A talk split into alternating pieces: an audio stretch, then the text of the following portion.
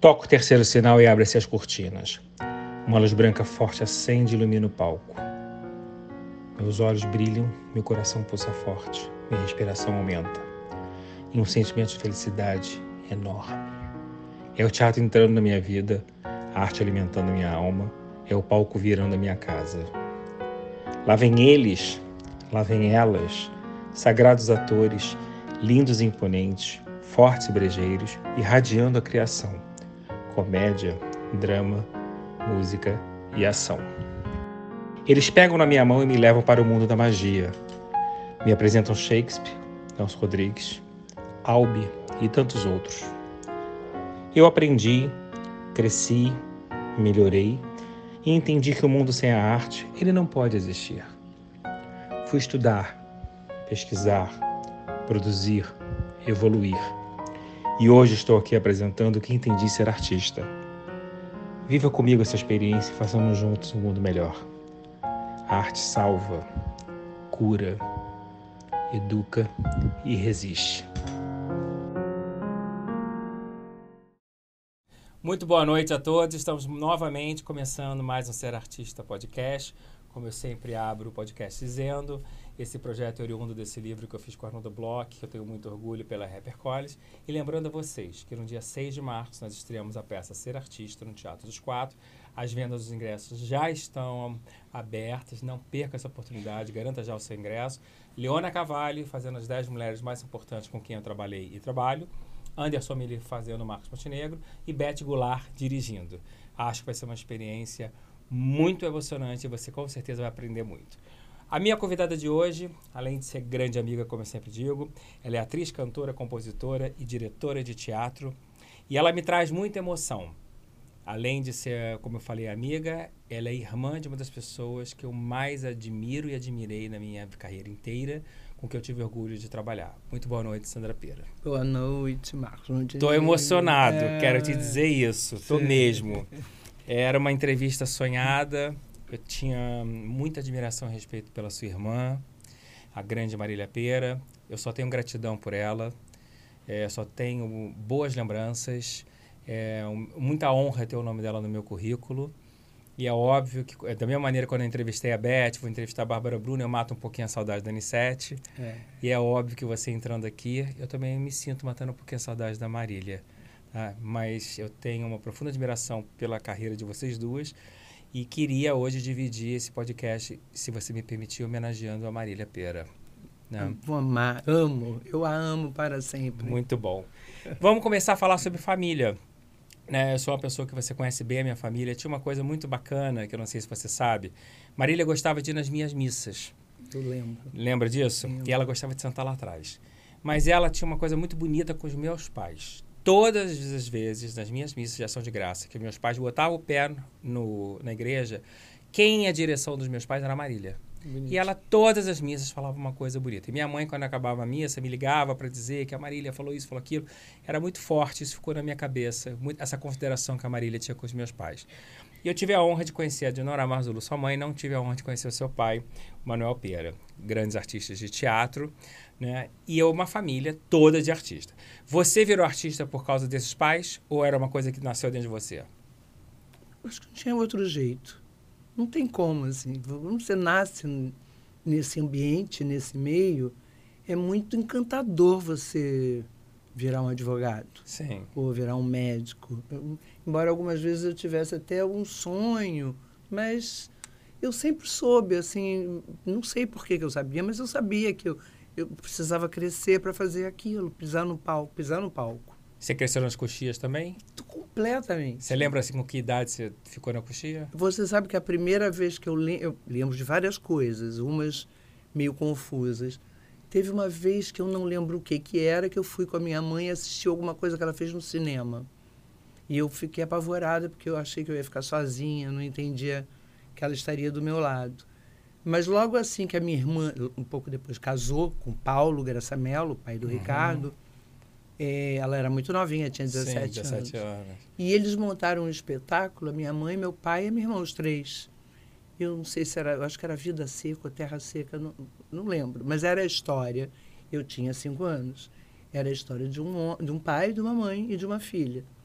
E era um conflito e eles brigavam, a mãe brigava com a filha, e aí expulsava a filha de casa e o pai saía atrás da filha. Eu sei que eu ficava na coxia.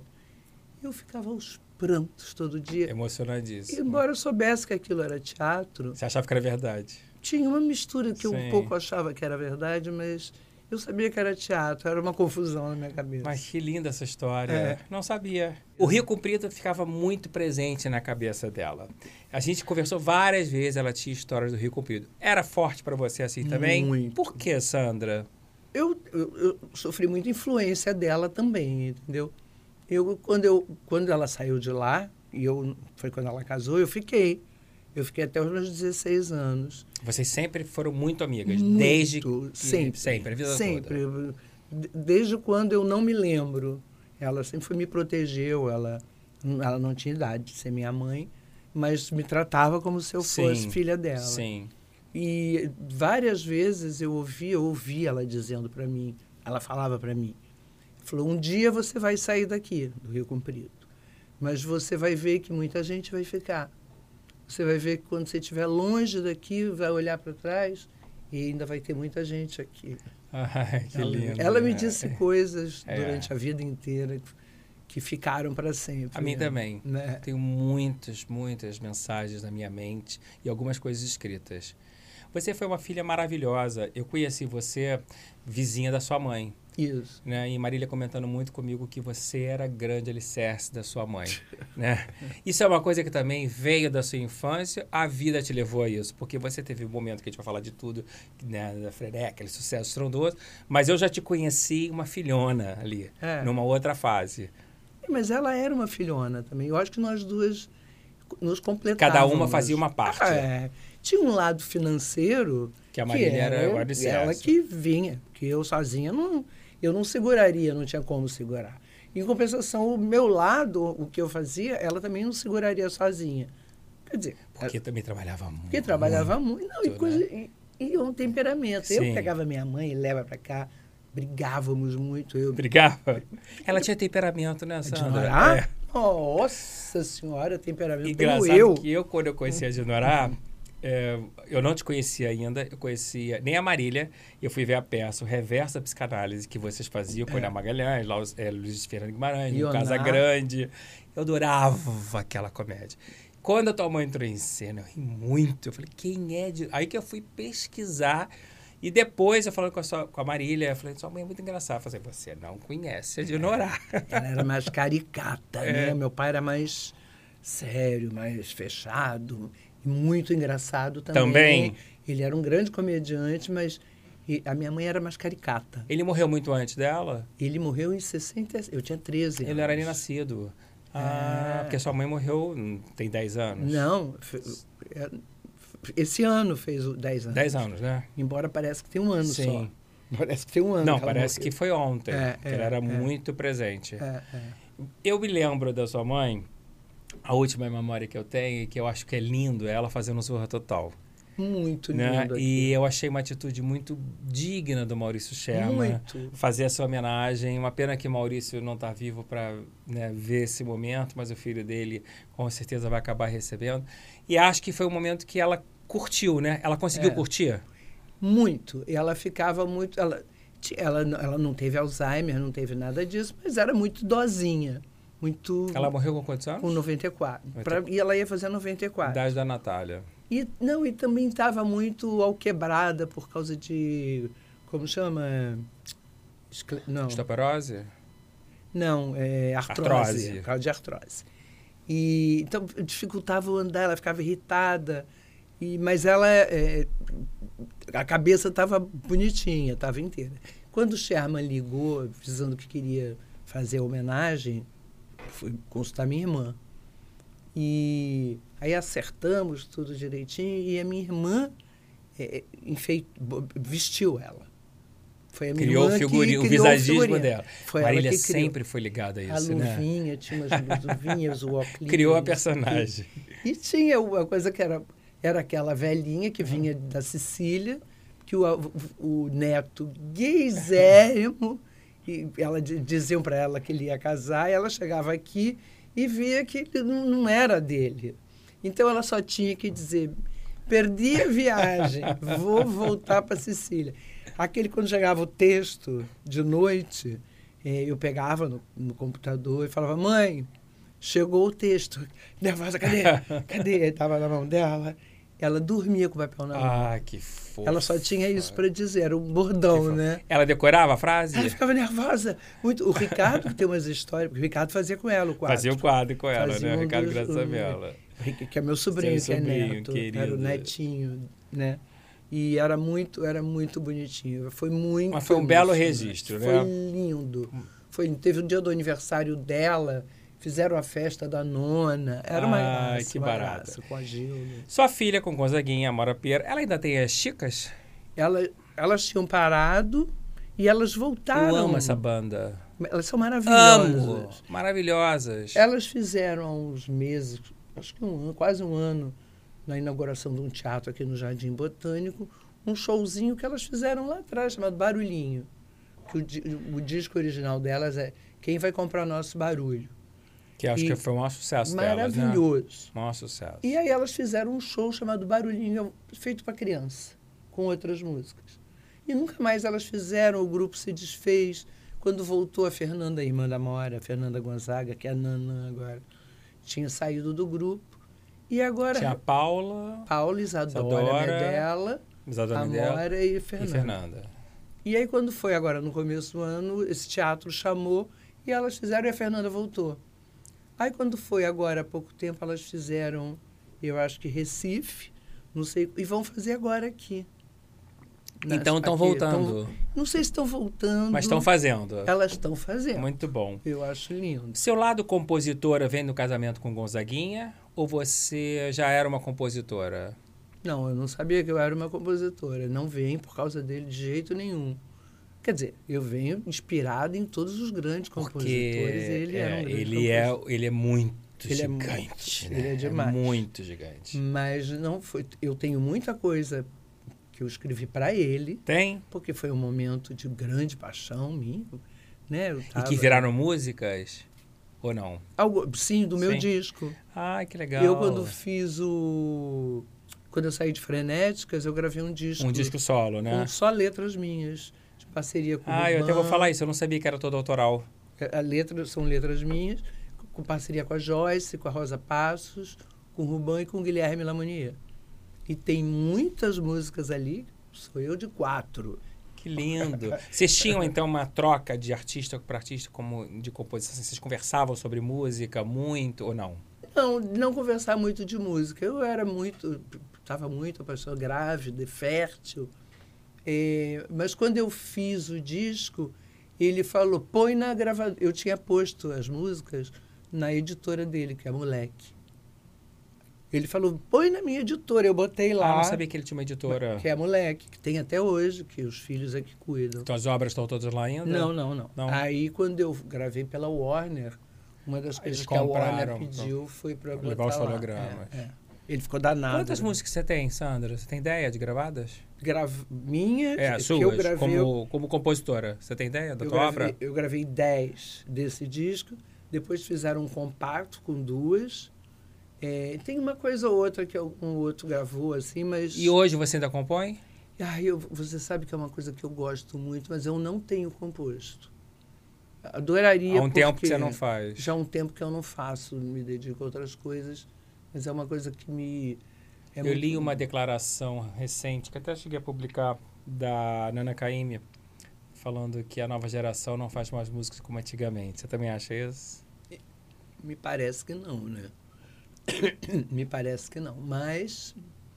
Mas é diferente também, né? Eu fico. Mas era uma época muito rica, né, Sandra? Era. Eu Era uma turma muito especial. Mas eu fico pensando assim, será que não é um jeito que as pessoas vão ficando mais velhas e não e, e param de entender? Eu não estou dizendo que é isso. Você acha que a linguagem pode mudar? É, não, A adaptação do tempo também, né? É, mas será que essa coisa, será que a minha mãe não dizia isso? Meu, sei lá, quem não dizia isso quando o O Gonzaga não. começou a É. compor?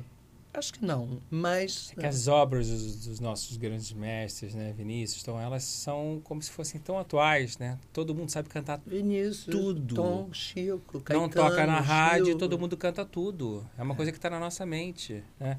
Você chegou a fazer muito teatro, né? Muito musical, aquela ralação de atriz.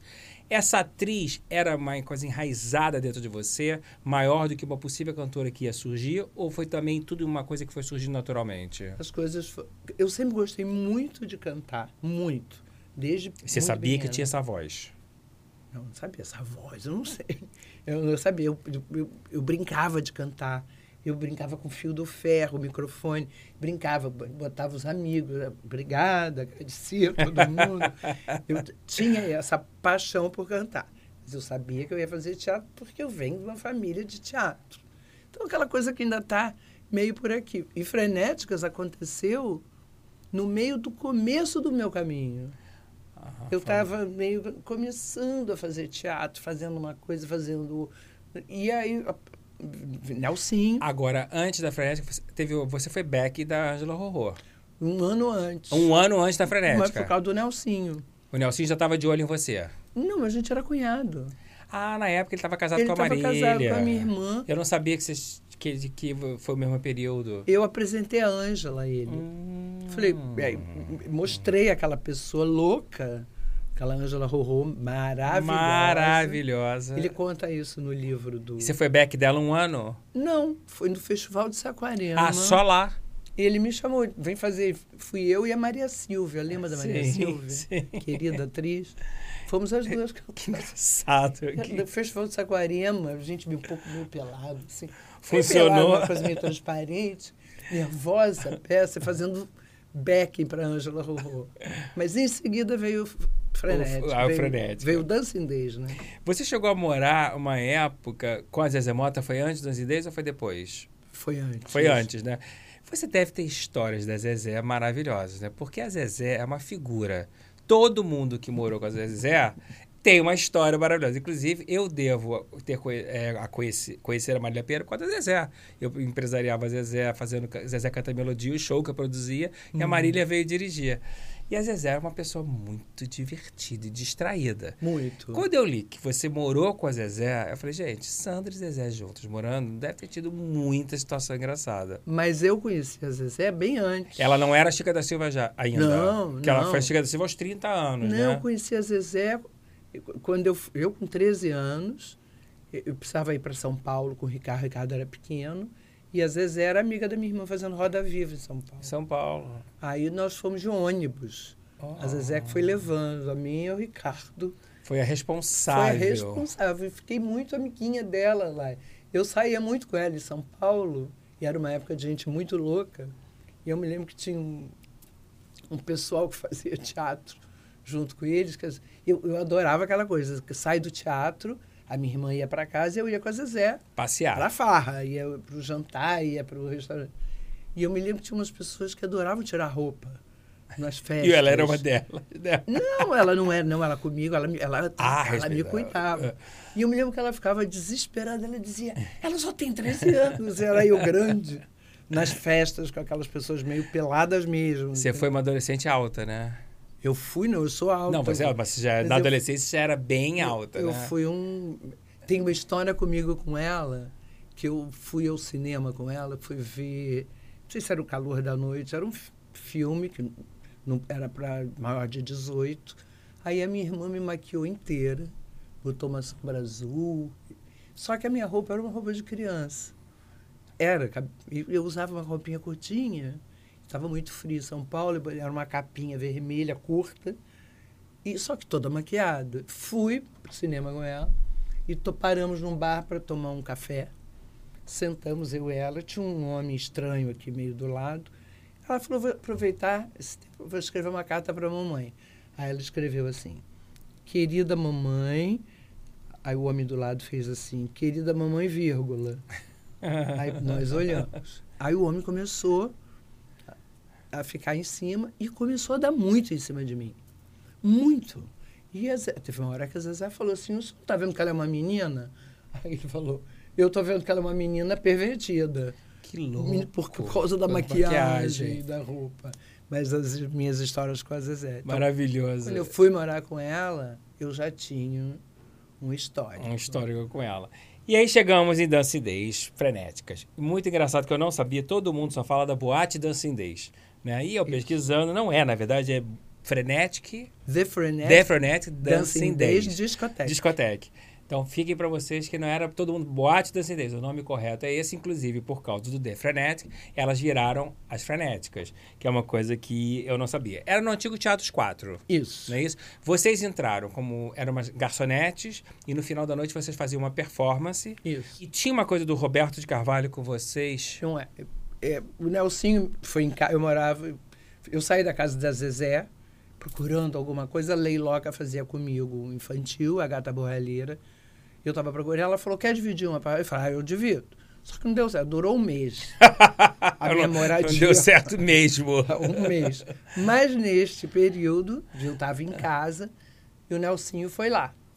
E aí ele virou e falou: Olha, vim aqui para te falar que eu vou abrir. Me chamaram para experimentar um lugar na Gávea e eu pensei em fazer uma discoteca e eu quero garçonete. Você quer fazer? Eu falei: Eu quero. Estava dura, fa- começando a fazer teatro. Aí ele falou: Então chama umas amigas suas. Que você que trouxe o grupo todo, né? Aí a Leila do lado falou: ah, Eu quero. Aí eu, eu, já, eu tinha na cabeça a Du e a Regina. Já tinha pensado nas, Nas duas. duas. Elas Foram as primeiras que eu pensei. A Leila se convidou, eu pensei na Regina e na Du. E lembrei da Maria, Maria Silvia, que tinha cantado comigo. E tinha uma vizinha, Nina, que era sobrinha do não sei o quê, do governador de Curitiba, sei lá o que, que era. Chamei elas. Dois dias depois, nem a Maria Silvia quis, nem a menina quis. A Regina falou. A Lidoca, que eu não conhecia, está aí vendendo sapatilha na casa dos Dizer Croquetes, fazendo sapatilha. E aí de, acabou de separar do Zé Rodrigues, está mal com o bebezinho. Falei, chama. E chamamos, fomos conversar com o Nelsinho, garçonete. Falamos, só garçonete? Não dá para fazer alguma coisa além? Dançar? Não, não é dançar. Quatro musiquinhas. Então a ideia foi sua, na verdade, de cantar. Não, não, a ideia foi nossa. Vocês. E aí o Nelsinho completou e falou: vou chamar o Zezé, que era o Roberto Carvalho. Fomos para casa do Zezé e ele preparou quatro musiquinhas, que eram Let's Spend the Night Together, é, Twist and Shout, é, Pode Dançar para... No... Dance, dance, Sim. dance. Pode vir quente que eu estou fervendo. As quatro músicas. E vocês todas já cantavam, fora você? Não. Não, quem cantava profissionalmente era a Du, A Du já estava profissional. É, ela já era pro- profissional como cantora. Todas faziam teatro. E eu que sempre cantei. Em- mas profissionalmente, a cantora era do e eu cantava E nos profissionalmente. musicais. As as outras coisas. não. Então foi tudo um. Aí eu E fa- era uma noite de relação, garçonete mesmo ali, trabalhando. bandeja, Nossa. muita mão nos peitos e mão na perna. Tempos que era uma liberdade bunda. absoluta, tinha que se defender muito. Era uma loucura. E vocês trabalhavam de quê? De terça a domingo? Eu lembro que trabalhava. Eu acho que só não trabalhava segunda, acho que era de terça. E eu e a Du, eu. Nelsinho pagava lá um percentual e dava um prêmio no final. Era o 10% para cada quem uma. vendesse mais. Nananã, E as três que vendessem mais. Eu invariavelmente ganhei o primeiro lugar. Que maravilha. Era um prêmio em dinheiro, a Du em segundo sempre. Em terceiro ficava ali a Lidoca. Era mais a Lidoca. E a Marília cuidou já do visual Da roupa. da roupa, não foi? Essa primeira roupa- Essa primeira roupa já foi ela que criou. Foi ela que desenhou, que era um colã é, de. Como que chama? Lycra? É, Não, é lurex. Vocês ficavam a noite inteira de garçonete de, de lurex. Principal- Principalmente eu e a Du. A gente- Salto alto? salto altíssimo. Nós comprávamos cigarro mais barato, não sei aonde, eu e ela, e vendíamos mais caro. Que Ela vendia uma marca e eu vendia outra. para ganhar um troco. Que maravilha. Ganhamos bastante dinheiro, nós duas. Em que momento essas frenéticas aconteceram dentro da boate? Nelson falou assim: tenho um grupo de sucesso. Ah, o que Que ele- foi muito rápido tudo, né? Tipo, quatro, cinco meses você já Não, tinha. o, a- a- o dance só durou três meses. Só três meses, mas as frenéticas já surgiram logo depois, né? Mais ou menos. Nós estreamos, era assim, era para estrear dia 5 de agosto de 76. E estrear com a Rita. A Rita ia estrear. Olha o medo. Nossa. Falei, cara, a gente vai estrear depois que a Rita cantar, é o pavor. A Né? Rita, Rita Lee, né? Rita Lee, isso. E aí demorou, ficou tarde, ela estreou e graças a Deus nós não, porque estávamos apavorados. Sim. Ela já era muito famosa. Já era Lee. Eu ia Total, muito né? ao show com o Nelsinho assisti-la. Era uma querida. E aí no dia seguinte nós estreamos. E estreamos. Era uma loucura, porque não tinha nenhuma coreografia. Era, eram três microfones só. Mas a estreia não foi na boate, né? Foi, no, foi, Foi na, na boate, boate. mesmo? A performance foi na boate? Foi na boate. Com as quatro músicas que vocês tinham. Isso, só que e nós seis. Só que eram três microfones para seis mulheres, sendo que era eu e as outras. Eu num micro, eu Microfone com no fio. Então uma ficava na pontinha do pé e eu assim, Gente. era uma loucura e tal. Nós estreamos e aí, mas eu achava aquilo tudo muito ruim. Eu, do meu ponto de vista, eu falava, hum, tá estamos cantando mal. Eu achava, eu ouvia mil erros, mas parecia que ninguém via os erros, entendeu? A gente cantava e as pessoas começaram a delirar ali na frente. Fascinadas. E eu, eu falava, não estou entendendo, porque, por que que eles gostam tanto? E eles gostavam muito. Aí aquilo foi indo, e no último dia do dancing, que foi em novembro, o, era uma festa, todo mundo doido, todo mundo maluco. O Arnaldo dos Mutantes. Antônios. Não, Antunes não, Arnaldo. não, tem o Arnaldo e o Serginho. Serginho, Dias. Se- Ele estava na noite lá, na festa. Que geração rica que vocês Não. conviveram. Meu Deus a nata da nata. Aí, quando acabou, ele veio para mim. Ele falou: Preciso dizer uma coisa para você. Eu falei: ah, hum." Ele falou: Vocês não podem acabar. Vocês são muito importantes para a MPB. Eu fiquei olhando para a cara dele. Importante para a MPB, eu achei aquilo hilário, né? Por que, que a gente é importante? Tinha ideia. Tinha ideia. E eu morava nessa época, eu e Regina, na casa da Ângela Leal. Ah, você morou com a Ângela. Nesse período. Foi um, Que barato. Moramos em vários lugares, eu Ah, e Regina. Casa da Márcia Mendes, primeiro na casa da Angela Leal, depois Márcia Mendes, depois do Ney. E lá, Mato Grosso, que é super seu amigo até hoje, né? mas a, a- a- é, Você morou na casa da Ângela. Nesse último, a Ângela era muito amiga do Gonzaga. Não sabia, na infância, na Ilha do Ah. Governador. E teve um dia tarde lá na casa dela que eu ouvi uma música na, tocando à tarde, ela estava ouvindo. Eu falei, quem é? Ela falou, Gonzaguinha. Eu falei, ah, gostei dessa música, mas não sabia que música que era. Nesse último dia do dancing, eu cheguei doido, todo mundo. Cheguei com a Regina, eu estava doido, não conseguia dormir. Aí eu falei, vou procurar aquela música. Sentei no chão da casa da Ângela, peguei todos os discos do Gonzaga que ela tinha, que eram todos, LP, ouvi faixa por faixa. faixa. Achei a música. Peguei uma fita cassete, gravei e deixei guardado. Passado uns dias ali doca, falei, a gente precisa ensaiar, senão gente não- não podemos parar. E aí eu levei. Estávamos ensaiando com o Ruban, o Ruban tocava no violão, que ele não tocava, ele tocava piano. Aí eu falei, gente, eu trouxe essa fitinha aqui para ver o que, que vocês acham da música. Ah, vamos ensaiar. Demos uma ensaiadinha assim. Uns dias depois, apareceu no nosso ensaio o Liminha e o João Ricardo, dos Secos e Molhados. Ah, então eles foram seus primeiros produtores. É, eles, mas eles falaram, vai abrir uma gravadora aqui no Brasil agora, a Warner. A Warner. E quero, a gente quer levar vocês para fazer um teste. O que, que vocês têm ensaiado?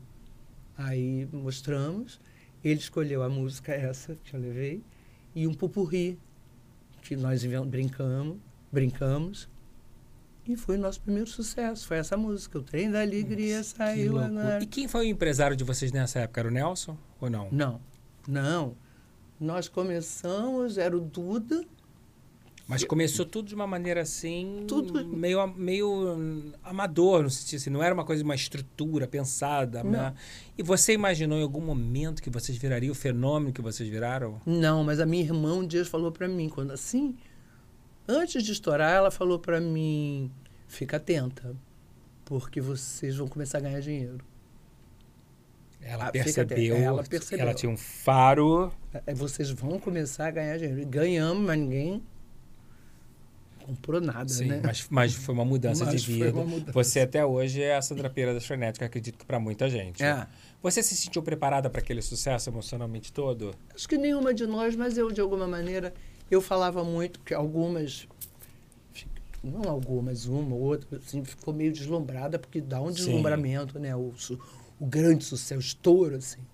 E eu me lembro que eu falava muito na época, até meio sem estar muito preparada por, por intuição. Falei assim, eu, eu não, não, não- eu não, não, é? eu não fico embasbacada com sucesso, porque eu venho de uma família. É, você ralou muito também. Não, mas Isso. muito, mas naquela época nem tinha ralado tanto. Mas é que eu venho de uma família onde eu conheço fracasso, sucesso, Sim. fracasso, sucesso, fracasso, sucesso. Falei, então, eu sabia que aquilo tudo... Podia acabar. de- Pode ou não, É, mas enfim. Vocês rodaram o Brasil através do projeto Pixinguinha, que era um projeto incrível, que faz muita falta pela Funarte. Com né? Erasmo e Sérgio Sampaio. Olha que maravilha. E vocês chegaram a fazer show na Europa. Fizemos Portugal. Portugal também. Inauguramos a televisão colorida em São em Como Portugal. foi a ditadura com vocês? Vocês sofreram algum tipo de discriminação, de represália? Não, Nem um minuto. nem um minuto. Eu não lembro. Nós também não dávamos a menor pelota para nada. e eles não né? enchiam o saco de vocês Enche também o saco, nada. às vezes eu sei que eu sou bonita e gostosa, vou fazer você ficar louco dentro de mim. E, e nós tínhamos uma multidão de crianças. Sim, impressionante como vocês agradavam. Era, é um family show de É. vocês. Todas as idades gostavam de vocês. Não tinha pornografia, não tinha nada. Homens, mulheres, crianças, jovens, velhos. Eu acho, eu acho não, quero te perguntar isso. Você acha que tem espaço para umas novas frenéticas hoje em dia? Porque eu não vi desde vocês nada parecido surgindo. E eu sinto muita falta de uma coisa que a frenética tinha, que é a alegria e uma coisa meio naive ao mesmo É, tempo. isso. Né, Eu lembro quando eu era criança, vocês entrando no Chacrinha, era um acontecimento. Né? O público delirava. E vocês traziam humor, traziam muita É. novidades nas roupas sempre, irreverência, mas tudo muito naive, tudo É. muito sem agressividade. E a gente não tem mais isso. E eu acho que a gente já passou disso para uma outra coisa, que hoje nós seríamos uns tolinhas ali, eu acho. Sim. Eu acho. né? É, hoje, não, assim, mas você acha que tem um tem algum grupo que você acha assim, não, essas poderiam fazer um caminho parecido? Alguém que você conheça que tem essa referência? Ou não, ainda não apareceu? Eu não. Eu, assim, que eu me identifique, que eu identifique alguma você- coisa. acho que não. eu acho que eu- talvez o mais próximo, não pelo que, ele, porque, pelo que eles cantavam, mas pelo gênero, era aquele Mamonas Assassino. Ah, sim. Mas. Bem, bem primo. Bem é, primo. É, mas, bem primo. mas, é, que era uma coisa quase infantil Bem também, primo. né? Ah, falando barbaridade, mas infantil. Mais infantil. É. E vocês ajudaram a explodir as discotecas Ah, sim. e aí os dances da vida, que a É. gente não tem mais aquela discoteca que a É. gente saía para dançar com os amigos É, e era uma diversão de pura alegria. pra gente também. Para vocês também, né? Nossa, é. Você gosta de dançar ainda? É difícil ter lugar para dançar, né? Não tem Mas- mais, né? Mas era tão bom. Que eu lembro de você muito essa coisa da dança. É uma, coisa, é uma imagem que eu tenho na cabeça sua. Eu sempre gostei tanto. Eu ia com a Lidoca, a gente dançava muito. De Amava todas a Lidoca. nós, te- comprei muita bandeja na Lidoca. Bandoca. Bandoca. Muita bandoca. Eu e ela éramos muito próximas, eu acho que do grupo. Éramos hum, os mais semelhantes em algo. Eu tenho outras semelhanças com a Du também, muito. Sim. Com a Regina. A Lidoca teve aquele grande momento, moramos juntas. Nós ca- não tinha nada para fazer, a gente cantava. Ela pegava o violão, fazíamos. Era, éramos A Lidoca, na verdade, não tinha uma carreira de artista, né? Ela foi meio que levada nas frenéticas. Foi. Porque ela sempre teve outras habilidades. E ela tinha uma coisa, ela fez, ela, antes de Frenéticas, ela foi croqueta. Aliás, ela, a Leila e a Regina Ah, teve as croquetas? dizer croquetas. Não sabia. Foi um retumbante fracasso, mas foi importante. Eu só conheci Lady Dale e a companhia. Paixão da Lidoca. Lene Wagner, a Lidoca era completamente louca. Muito amigo da Regina. Muito amigo da e Regina. a Edir, ela não foi croqueta, mas ela era meio, mais ou menos, irmã da Lotinha. E as croquetas eram o quê? Elas dançavam e cantavam no estilo do- dos meninos? Elas seriam, eram 22 mulheres, era uma maluquice. Nossa senhora, que 60 legal saber isso. 12 na karate. 12 na karate foi croqueta também? Tinham elas todas. 60 com a Regina e ficou ouvindo as histórias Que de uma casa que elas moraram com 22 mulheres. Era uma loucura. Tinha não sei quem, tinha Nega Vilma, tinha, enfim. Nega Nega Vilma, Vilma. maravilhosa. Maravilhosa. E foi um fracasso. Assim, eu- eu soube, né? É, E- é, porque eu, eu te juro que eu não tinha ouvido falar. é. Não sabia. Mas a Lidoca Não sabia. escreveu um livro sobre isso. Ah, não li. Depois que eu escrevi meu livro... Eu só li o ela- teu. É. É. Ah, eu não sabia. Muito bom. Por que que você, é, se eu não me engano, você foi a primeira a querer sair do grupo 82, você e Regina Chaves. Foi. Por que, que você era o auge de, de muito sucesso? O que que te fez falar assim, vou partir para a carreira solo, vou parar com isso? É difícil a convivência em grupo? É desgastante? É difícil, mas não foi por isso. Não? Não. É difícil porque seis mulheres juntas é muito Imagina. difícil. Turnê, muito Não, camalhão. é, eu quero a roupa rosa. Ah, eu quero a rosa. Ah, mas eu pedi primeiro. Ah, gente, então eu quero a amarela. Amarela eu já pedi. É uma loucura. Tinha um manda-chuva no grupo ou não? Não, tudo cacique. Tudo cacique, Tudo cacique. pro repertório, para Pra tudo. E, não- e se uma não quisesse, não ia. Era Nossa, era chato. aí é difícil. Muito difícil. Mas é, eu engravidei. Eu, no meio dessa história, eu, en- o, o último disco eu engravidei. E você grávida, você fica mais aberta, mais receptiva. Você Sim. fica mais... E eu lembro que eu estava... Eu já não estava acreditando. Eu acho que eu lembro de você fazendo apresentações de barriga, não teve muito, isso? Fiz muito. Eu me lembro de você num programa de televisão Vários. com a barriga de fora. Não tinha barriga de fora Oh, grávida, não. Mas assim, barriga com a barriga, barriguda, é, é, barriguda, eu lembro disso. E aí eu, eu me lembro que eu. Porque no começo, de frenéticas, a gente fazia. Ah, o povo vinha abaixo, era uma loucura. É, Você percebe aquela. Era, uma, era um fascínio, o olho, eles comiam a gente. Era uma coisa. À Nas ruas também, Sandra? É, mas O assédio era Bastante, mas nos shows era uma loucura. uma Era- catarse, e né? eram shows, aqueles shows. A gente não saía do avião, a gente não saía de. E aí, pass- passado um tempo, as coisas começam a se né, vão se modificando. E eu grávida ali, eu me lembro que eu estava num show em Minas. E eu já vinha sentindo um pouco isso, mas ali grávida, eu me lembro, estávamos às seis, cada um no seu microfone. Eu cheguei um pouquinho para trás, eu estava cantando e estava vendo elas ali na frente. Eu, eu meio que saí. Eu, sabe quando você enxerga de ver de longe? E comecei a perceber que aquela loucura que nós tínhamos, que era imensa, porque éramos, éramos muito loucas no começo, já não era tão louca assim. Mas vocês entendiam de negócios com essa loucura toda? Não. não, Ia não. Tô falando no palco, a loucura que, artística mesmo, né? que eu acho que era De se jogar, se se jogavam, né? É, mas que eu acho que era o que atraía o público. Eu comecei a ver um público mais de braço cruzado assistindo a gente, gostando, mas sem tanta loucura também. Eu falei assim, a gente está um pouco fazendo mexer aqui, entre aspas. Né, essa coisa de Vocês você... são um congelamento artístico, né? Eu comecei a olhar e foi ali que eu fui me distanciando. E aí, quando aca- acabou o contrato com a gravadora, eu me lembro que veio uma outra gravadora. A gente estava armando para fazer um disco. Eu "Ah, não quero mais, eu não queria mais. Foi um baque para todo mundo? Deve ter sido, né? Mas aí eu avisei, falei, eu não quero mais. E aí E você a foi pro teu disco solo, que é o Eh, autoral. Não, não agora, nesse Foi um momento. pouquinho depois. Aí a Regina falou, eu também vou sair, então vou sair com você. Porque eu saí, ela saiu. E elas ficaram em E as quatro. quatro continuaram. Continuaram, fizeram um disco com letras... É, tem duas músicas minhas Ah, no disco, tá? Diabo a Quatro, que elas fizeram. E... E aí pronto, e aí E eu... quando você vai para a carreira solo, você teve essa intenção de focar mesmo na carreira de cantora ou foi uma consequência de você sair dali do grupo de sucesso e aproveitar o sucesso? Não, eu, eu, eu sempre. Eu estava escrevendo muito, escrevendo, escrevendo, fazendo, fazendo, fazendo.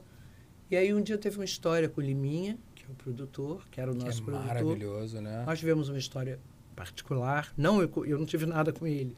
Mas, enfim, teve um momento que nos aproximou muito. é, e aí, eu não sei como é que foi, que ele perguntou. Eu falei, ah, vou te mostrar umas músicas que eu tenho. Mostrei, ele falou, adorei. Vem. Aí pronto. Aí ele, falou, aí ele me levou. Elas tinham saído da Warner, iam para outra, e ele me levou para Warner. E você teve um clipe no Fantástico do, do Tocar. Solo. Eu fiz vários programas, eu fiz várias coisas. Você fez barulho, né? Fiz um barulhinho. Fez um barulhinho. Fiz um barulhinho.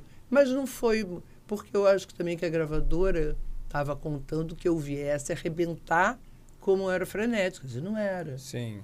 Já E era eu, outra... e eu me lembro que tinha um diretor artístico dentro da Warner que chamava. Ai. Oliveira. Os famosos nomes. É, daqui a pouco vem. Daqui a pouco não, vem. eu tô com a carinha dele aqui. Não, eu, daqui a pouco eu lembro. E ele falou: Eu não tô querendo fazer um grande sucesso com você, não é isso que eu vou fazer. O que eu tô querendo é começar uma carreira com você. Mas ele imediatamente, logo depois, saiu da gravadora e eles tinham pressa. E o meu disco não foi. As Hoje em vendas dia é um disco, um disco cult. As pessoas me Tem falam. ainda? É um disco de catálogo que tá, em Tá algum no, lugar? eu tá no botei, Spotify? eu botei no Spotify. Ah, bom saber. Eu Como é que é o nome do disco? Chama Sandra Pires. Sandra Pera. Bom saber. Ah, eu vou ouvir. Que eu quero... Tô... Heleno de Oliveira. Helena de Oliveira. Heleno de Oliveira. Eu, eu adoro as suas composições. E aí, quando vocês. Você tem um, re- um revival com elas em 92, vocês foram até perigosas Perigosas. Mas foi um revival específico para a novela ou foi um revival com a tentativa do grupo continuar? É, foi um pouquinho de cada uma. Veio a novela e aí vamos fazer. Aí apareceram shows que eram qualquer nota. Strand. Ai, era muito ruim, era, enfim, não merece. Não, É, e show, se não tem uma estrutura boa, não rola. Não era, não, Não era, rola, não era- rola. E né? com a idade, então, né? Não, mas nem tinha Com a idade juventude, assim, mas as- quando a gente é jovem, a gente vai, vai na valsa. Depois dos 30 já não é mais a mesma coisa, dos 40 muda, dos 50 a exigência É. fica máxima, né? É, você fica crítica também. Com Não- certeza. Não é, não é esse nível que eu quero, sabe? Mudou o nível da Mudou coisa. o nível da coisa. Agora, você e a Du, que eu amo de paixão, graças a Deus vocês duas são do escritório, mantêm uma relação e criam um produto que é um produto um pouquinho em homenagem à frenética e outras. Essa relação com a Du, pelo que eu sinto, é uma coisa que. Muito antiga. Muito antiga, né? Muito antiga. E ela é muito agradável. Eu adoro, amo. Muito amo. agradável. Ela, quando nós nos conhecemos, eh, nós fazíamos Pop Menina Rica, com Carlinhos Lira, a irmã dela, Dirce, Zezé Mota. Não sabia que a irmã da Du era atriz. Cantora. Cantora? Canta Dirce? linda, Dircinha. Não conheci. Cantava com ela, as duas cantavam com o Globo de Ah, Ouro. não Eu já o conheci quê. a Du nas Noviços Rebeldes. Não. Fizemos o Pop Menina Rica e brincávamos de cantar o dia inteiro. Carlinhos ficava louco, porque a música, o espetáculo acabava com haha, você não rouba, não. Sabe você o que é o amor, não sabe. Eu sei essa ah, música. que lindo. Haha, você. E a gente morria de rir, a gente fazia palhaçada e gargalhava. E cantávamos em- nas horas vagas é, é, aquela música que a gente botou no show. Tarde fria, chuva Sim. fina, e ela espera. Cantava. Quando veio Frenéticas, a gente quis botar, as outras não deixaram. Ai, porque a fornalha, não, porque não, e ficamos aquela. Vivemos aquela frustração. E tinha uma democracia, a democracia vencia a maioria. Não era democracia. Não? É, não era. Se uma não quisesse, não. Não entrava. Não entrava. Tinha que ser unânime. E aí não quis. Quando teve um momento, foi, foi uma loucura, porque foi na. perto da. A minha irmã estava muito mal, muito, muito, muito mal. E pouco antes, nós inventamos. Eu falei, tu vamos inventar uma coisa? Vamos. Chamamos Mimi, que tinha Querido sido Mimi. guitarrista nosso. Fez comigo o show do Tropical. E nós três inventamos esse showzinho. Era um show que a gente vamos contar a nossa história musical. Aí como é que começa para menina rica, não sei o quê, passa por frenéticos. O que, que você gostaria de cantar que nunca cantou? Inventamos aquele show. Que no, na- no começo não tinha nome nenhuma, éramos nós duas. E E deu muito certo, né? Deu, e é, fomos, primeiro fizemos no dia o Rodrigo Faú sentou na plateia com uma cara de. ficou assistindo a gente com a cara. Eu falei, eu acho que ele não gostou. No outro show, ele foi de novo com a mesma cara. Eu falei, eu acho que ele não gostou. E aí, uma hora, eu falei, olha, já que você tá. E ali começou, ah, porque eu acho que essa música você não deve cantar, porque você tem que cantar não sei o quê, adulta. E uma hora eu falei, ó, faz uma coisa, vem e põe a mão mesmo, né? Já que fica Mexe dando palpite, roteiro. fica dando palpite, criticando, vem e mexe no. E foi isso que ele veio. Bom, e fez? E fez, e virou Duas Feras Perigosas. Ai, que legal. Que foi Adorei esse direção, título. né? Foi ele que deu. Foi ele que deu? Foi ele que deu. Muito E bom. Foi muito bonitinho o Muito trabalho bonitinho. que nós fizemos juntos. E eu assisti no Teatro Leblon. Isso, eu lembro quando você No Teatro Leblon. Eu lembro quando você E foi. a sua voz casa muito bem com a do. Elas são um pouco semelhantes. É, e eu não tinha essa consciência que era uma, uma- uma- um casamento tão bom. Porque E- vocês cantavam na com as seis, né? Mas quando eu vi as duas, Ah, mas nós duas fazíamos uma base boa, boa né? para todas. Boa. Aí as outras faziam. E se você botar um, a- um ouvido atento, você ouve muito. Eu ouço direitinho a voz dela e ouço direitinho a minha. Você ouve perfeitamente. Mas são parecidos. Eu acho a tua voz tão bonita e eu tenho muito na minha cabeça o rigor da sua irmã com a voz.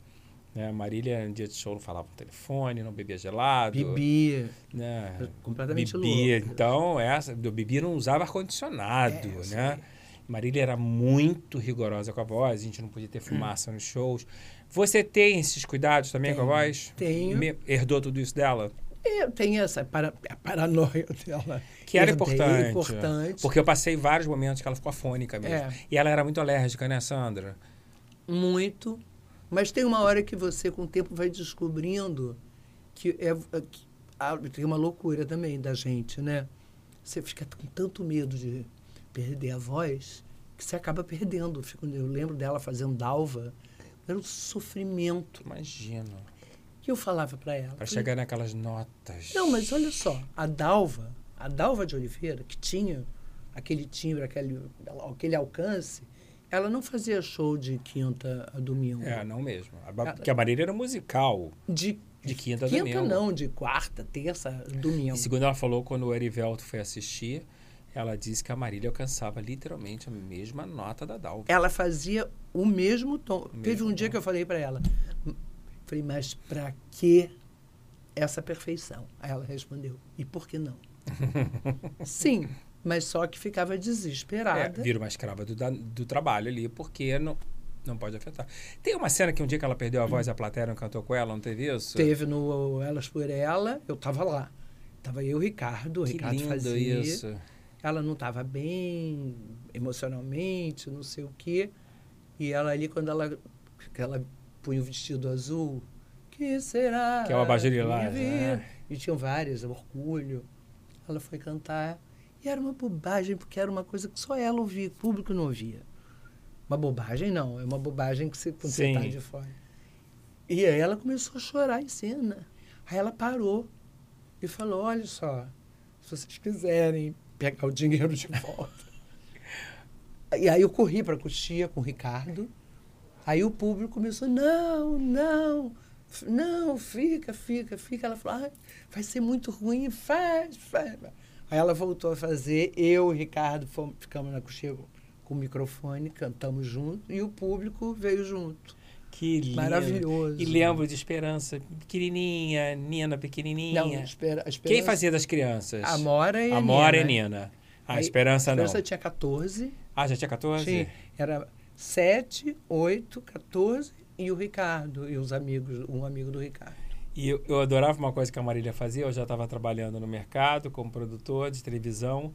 E ela, todo meio de espetáculo gospel, ela agradecia na presença das pessoas que ela considerava. Eu nem É. tinha intimidade com ela. E eu, e foi uma honra aquela noite. Eu, com 18 anos, ela falar meu nome, que eu já era produtora na TV Globo. Uma graça. É uma coisa que realmente ficou na minha cabeça. É. Sandra, tem um momento, a morte da Edi mexeu muito comigo. Essa coisa de você, não pelo trabalho do retiro em si, morrer no retiro, né? Porque eu acho que o retiro tem um trabalho muito bonito, muito, sério, maravilhoso. né? E que é um alento você ter uma instituição que, que pode hoje proporcionar uma vida com dignidade para 60 artistas. Eu vi a Cida É. lá, o trabalho da Cida. Cida, que eu ajudo o ano inteiro e, a, e as, mi- as missas todas foram beneficentes. Marília ajudou a vida inteira a gente através deles.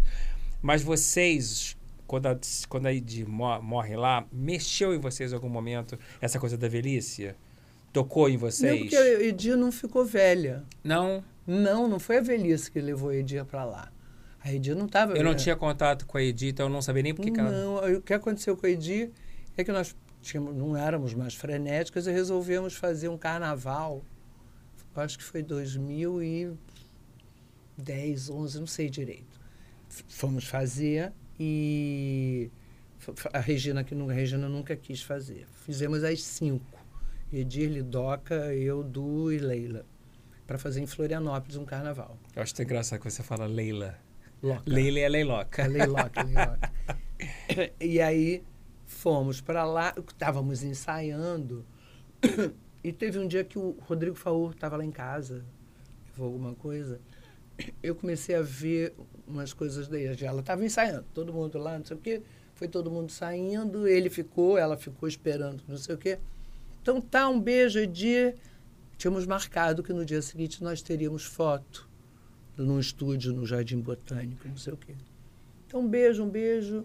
Ela virou e falou: A gente tem alguma coisa amanhã? Em... Eu falei: Tem amanhã. Lembra que a gente marcou? Não tinha desconfiado ainda. Não sei que horas, em Jardim Botânico. Ah, claro, claro. Tá, tá, conversa, fala, não sei o quê, não sei o quê. Tá, né? Uma hora ela falou: Então, não tem nada amanhã, né? Eu falei: Não, Edir. Fiquei irritada. Eu falei: Não, Edir. Anota, bota no papel. Tá? Amanhã, tantas horas, não sei o quê, não sei o quê, não sei o quê. Ela, pela quarta, ela me fez essa pergunta. Quatro vezes. Umas três, quatro vezes. Eu achei aquilo estranho. E eu senti um cheiro estranho. E fiquei quieta. Não, achei que era um exagero meu. Quando foi no dia seguinte, as outras. Aí eu liguei para Joy. Falei, Joy, ela morava sozinha com a mãe, lá em Jacarepaguá, numa casa. Eu falei, Joy, é, tem alguma coisa estranha com a Edir. Aí contei, não, mamãe dorme com cachorro, dorme com não sei o quê. Bom, fomos para Floripa, fizemos para fazer o show. Lá a gente viu que a coisa estava degringolada total, porque eu, quando nós chegamos lá, ela teve uma crise. Quando a mala foi para ser despachada, roubaram minha mala, roubaram minha mala. Depois no quarto do hotel, depois no quarto do hotel, é, ela desceu para tomar café. Quando voltou, estava arrumado. A, a, entraram no meu quarto, roubaram. Começou todo um delírio. Na hora do show também. É, na hora de eu comecei, eu comecei a levar, eu levava para um lado, a outra levava. Aí nós vimos que a coisa estava feia. Então, aí nós vimos que a, a coisa, coisa ficou feia. Estava feia ali. Tinha alguma coisa estranha que nós não sabíamos o que era. Aí liguei para a Joy. Enfim. Eu me lembro que teve um ensaio que a Edir sumiu. Cadê a Edir? Não, Edir não chegava, não chegava, não chegava. Eu liguei para a Joy e falei: a Edir sabe que hoje tem ensaio? Como não sabe? A mamãe saiu de casa para ir para o ensaio, mas não chegou. Ela foi internada, então, não foi internada, foi levada para o retiro para ser cuidada. Aí nós falamos com o Stepan, e no, ia ela e a mãe. A mãe também foi? não deu certo. Não, não, não, não, não. A Joy, coitadinha, ficou desesperada, porque ela é responsável pela Edir e pela mãe e pela avó. Nossa. E a Joy era aquela pessoa que trabalhava, filha pequena, cuidar da mãe, cuidar da avó. Que responsa. E aí fomos pro, e nós íamos, não íamos sempre, porque era longe, mas íamos quando dava, íamos e fomos aos poucos vendo a Edir apagando, e sumindo. sumindo. Isso é maluco no entendi, olho, né? Entendi. Vamos ao nosso quadro agora, então, dicas de leitura. Eu vou começar com a sua dica e queria que você me dissesse por que, que você resolveu dar essa dica de leitura. Eu resolvi dar porque eu adoro esse livro. Me fala amo, um pouquinho. Amo. É um livro da Ana Maria Gonçalves. Ana Maria Gonçalves. E foi um livro que eu, quando é, peguei para ler, eu estava despreparada. É um defeito de cor, sabe? Assim, eu não, não sabia do livro.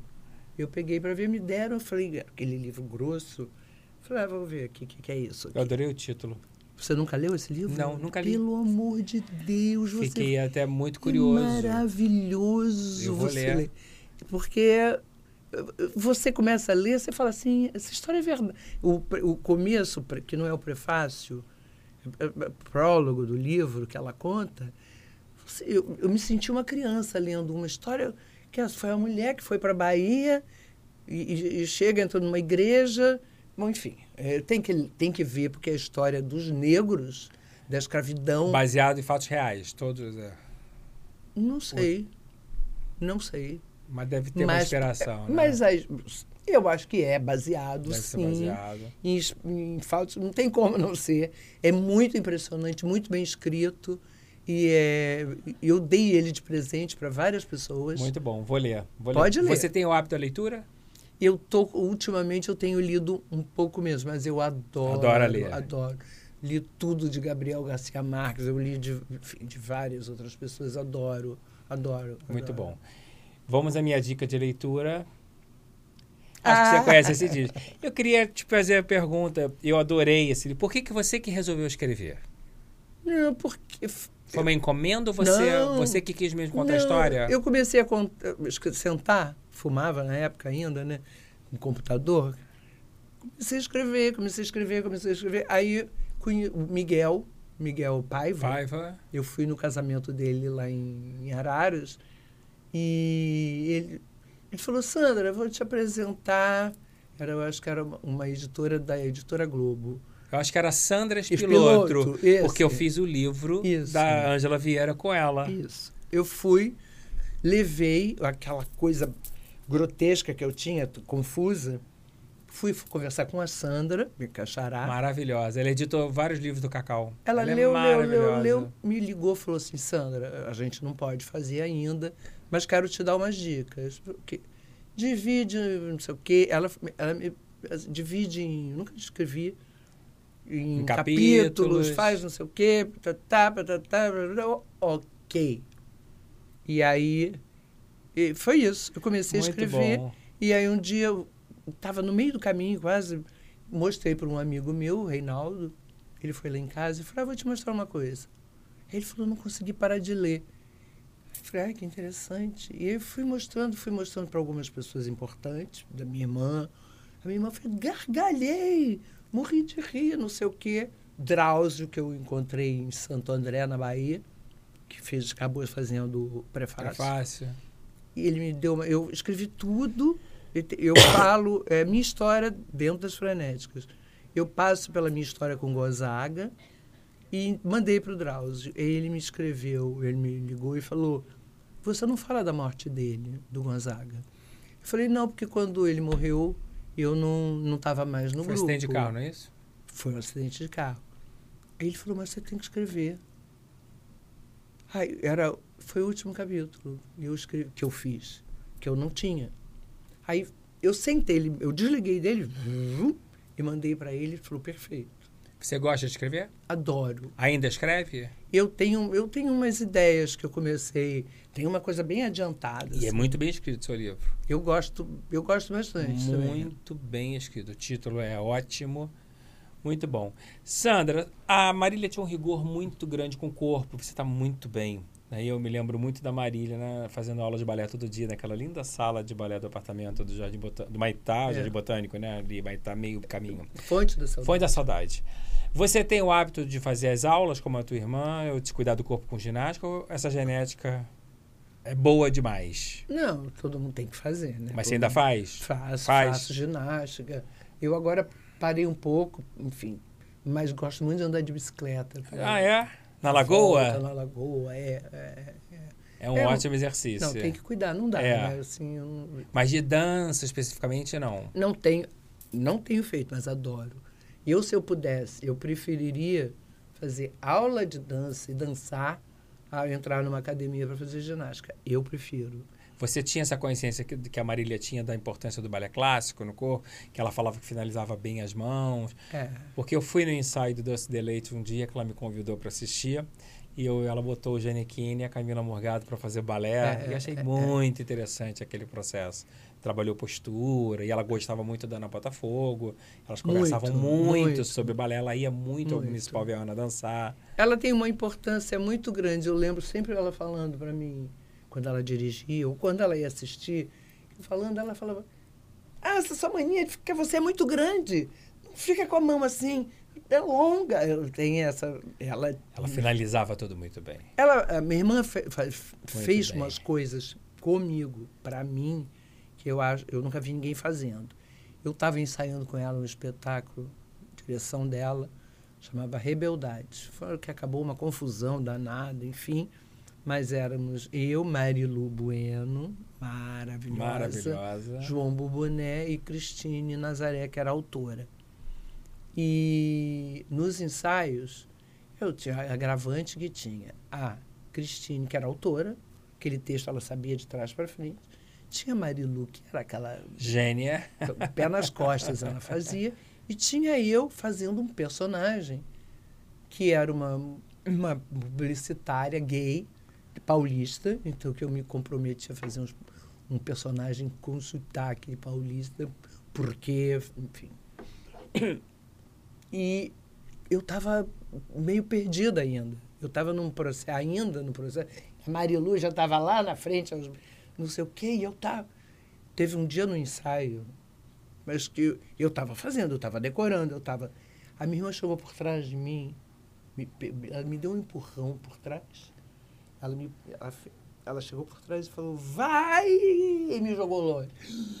Eu tomei um susto. Aí ela foi lá, me pegou pela mão e falou, e me jogava. Eu fiquei um boneco na mão dela. E no final ela me abraçou. Que maravilha. E aí. E aquilo virou um gatilho para você virou virar. Um gatilho, eu não sabia.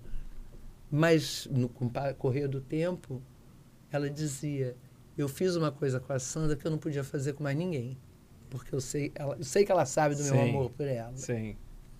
Era um, um método bem compreendido por você. Que ela inventou Que ali ela na inventou, hora é. e que deu certo. Ela tinha uma coisa que eu lembrava, que eu fico na cabeça, que é o, o andar mais bonito no palco.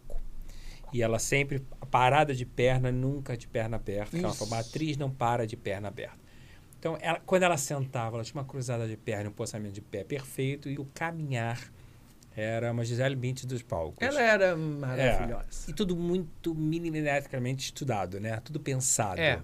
Ela era uma aula constante. Pensada solitariamente. Sem um, um mentor, né? Ela era uma autodidata, né? É, é.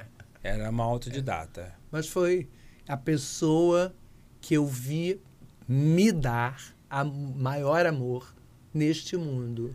Não tenho dúvida. Pra, assim, eu sou testemunha de uma pessoa. Sabe quando você sabe que uma pessoa te ama? Sim. Não, e, e- a gente que teve a oportunidade de fazer peça junto, ela sempre muito querida com você. Ela Muito. tinha um amor por você muito grande. E ela tinha uma convivência muito saudável, que às vezes não é todo mundo que tem uma convivência saudável como um irmão no trabalho. É. E vocês tinham essa química. Muito. né? Tinha essa Muito. química. Eu adorei o 70.doc. Acho que foi uma homenagem sensacional. Você se divertiu? Muito. Era muito bom de fazer. Tinha Baby também. né? Baby. Éramos Era um presente pro público, né? Era, nossa, nós- você via o público, o público reagindo delirava com vocês. como era. Como era. Essa era, sensação que eu tive é. quando vocês Ah, apareceram. muito bonito. E eu achei a produção do Fred Maravilhoso. incrível, incrível. Ele faz isso muito bem, né? Faz muito bem. Ele é muito bem. abusado. Essa ideia dele é muito boa. Ele virou um grande produtor. Ele é muito abusado. muito Fred, abusado. Ele é jovenzinho. Jovem, né? um grande empresário. É. E as ideias dessa É. essa linha que ele adotou, eu vejo todos, porque eu adoro. Eu ainda não vi a Sandra. Eu fui ver. Eu- gostou? Maravilhosa. É, eu tenho certeza. Sandra é minha amiga da Também. vida toda, dos festivais da Fafia. Eu fiquei muito emocionado porque eu vi uma Sandra muito plena e a Sandra está com quase 70, não sei se ela fez 70, cantando Ela canta lindamente. Você sabe que nós duas somos Sandra Cristina, né? Ah, ela também é Santa Cristina? Cristina. ah, muito amiga somos também. virginianas. Você chegou a assistir o musical Dancing Days, em homenagem a vocês? Como é que é ver vocês no palco, a história de vocês? É uma emoção diferente? É diferente. E a menina que me fazia, ela me ligou uns dias antes. Falou, ai, posso... Ela veio almoçar comigo. Ela estava nervosa, porque ela fazendo a Sandra. É estranho, né? Sim, Engraçado. é. E nós fomos assistir. Era uma ficção. Era uma ficção, não era... Era. Ah, eu achei que tudo que era ali Não. era verdadeiro, assim. Era uma brincadeira do Nelson. Ah. A Du, na, na- história dele, vem de Vigário Geral. Ficou danada. eu sou de Vigário Geral. Eu achei que era tudo real. E por que, que ele não botou os dados certos? Ele não quis, a proposta dele. Não sei, aí tinha brincadeira. Ele ficou mais ali na história com a Scarlett, com o Djalma, Sim, Nelson que eram os sócios da que boate, eram os né? sócios da boate. Ficou aí, eventualmente, tinham ali aquelas O frenéticas. Djalma é o Djalma da Fiorentina. Limoges. Limoges. Djalma Limonge, Um personagem carioca Scarlett maravilhoso. Moon. Scarlett Moon, Léo, maravilhosa. Tia Léo. Leonardo. Que foi empresário da Maria Zamonte depois, não é Foi, isso? Mas antes era todo Davi Descrachada. veio pro Gente. Rio, ah, né? não sabia que ele tinha sido ator. Ele veio, ele, ele veio de São Paulo, minha irmã montou aqui, aí ele veio entrou no elenco do Rio. Ele morou, mora, morou um período lá na minha casa no Rio Comprido. Vocês Comigo. moraram muito um com o outro, né? Ah, Impre- sim. Impressionante. Não, mas o Léo foi um que veio. E só gênios, e só gênios. Você mesmo tendo feito esse sucesso todo como cantora, essa atriz sempre ficou latente dentro de você? Ou por algum momento essa cantora engoliu essa atriz e essa atriz não quis mais voltar? Não, não. Hoje o prazer é o mesmo? Eu, eu, eu adoro cantar, adoro, sou louca por cantar, mas eu gosto muito também. Porque você lançou, para mim, um dos álbuns mais bonitos do ano. Pela Biscoito Fino, a obra do Belchior. É, Você gravou um clipe com o Ney Mato Grosso. isso. né? Você arrebatou nas críticas. É, não estou falando isso para te elogiar, porque eu acho que você realmente conseguiu fazer uma releitura. E eu queria que você me contasse o processo de, de criação do, do, do, do disco e como é que foi essa releitura que você apresentou. Você que fez tudo, escolheu o repertório, tudo. Sim, isso. E por que Belchior, Estava jantando na casa da Cátia Almeida Braga, que é dona, dona do da Biscoito, Fino, Biscoito, uma querida? E tinha acabado de ficar pronto um disco do Fagner, que eu nunca sei se é Serenatas ou Serestas, é um desses. Que era, a era a produção do Zé Milton. Muito, Disco meu amigo. lindo. Você Fiz conhece? vários discos com ele de bolero da Tânia Alves. Eu adoro. Depois eu querido. conheci ele com a Ana Caymmi, fui ver os shows da Hebe por Isso. ele, Fábio de Mello. É isso, É um é querido. E o disco tinha ficado pronto. E eu, a gente estava jantando, ela, enquanto a gente comia, ela botou o disco para a gente ouvir, do Fagner. E teve um momento que ele canta, tem um momento que ele canta Mucuripe. Ah, eu fiz, ai, que coisa linda. Aí ela falou para mim, você não teria vontade de fazer Belchior? Eu falei, olha o que você está me falando. Ah, então a ideia foi da Kate. Ela veio, ela, eu falei, olha o que você está me falando. Você, a gente bebeu aqui agora.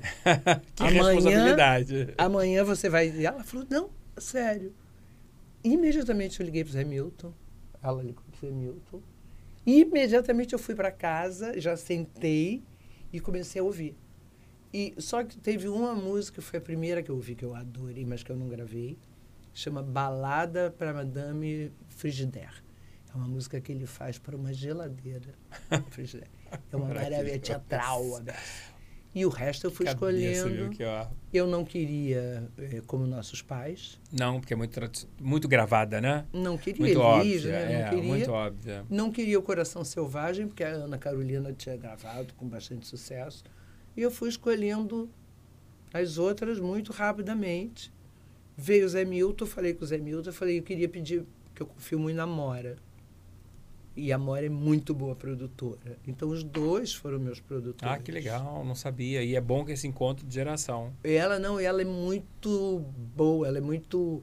E fica ali em cima de mim. Ela, eu, eu confio na, No na- olhar dela. No olhar e no, no que- as coisas que ela me diz para mim. E foi, foi. Começamos a gravar, gravar, e pô, e vi aqueles músicos maravilhosos. Um, um momento ela falou: mãe, você devia. Mãe, ela não me chamou de mãe. Ela falou: mãe, você devia, eu acho que você devia rever, eu acho que você não. Talvez não seja bom você gravar a Madame Frigidaire. Eu falei, ai, porque é uma música que fala minha primeira escrava branca. É uma letra teatral, Uhum. é uma brincadeira, mas ela falou, eu acho que você não precisa disso agora. Mas pensa, que a Mora não... não Uhum. Falei, vamos deixar ela por último, que eu queria muito gravar. Mas quando chegou no final, ela falou, pensa. Eu falei, tá bom, então não tem, mas não foi. Então tem essas que eu escolhi. E você botou no show? Não, não, Não? botei, não botei. Você esperava essa repercussão toda tão positiva do disco?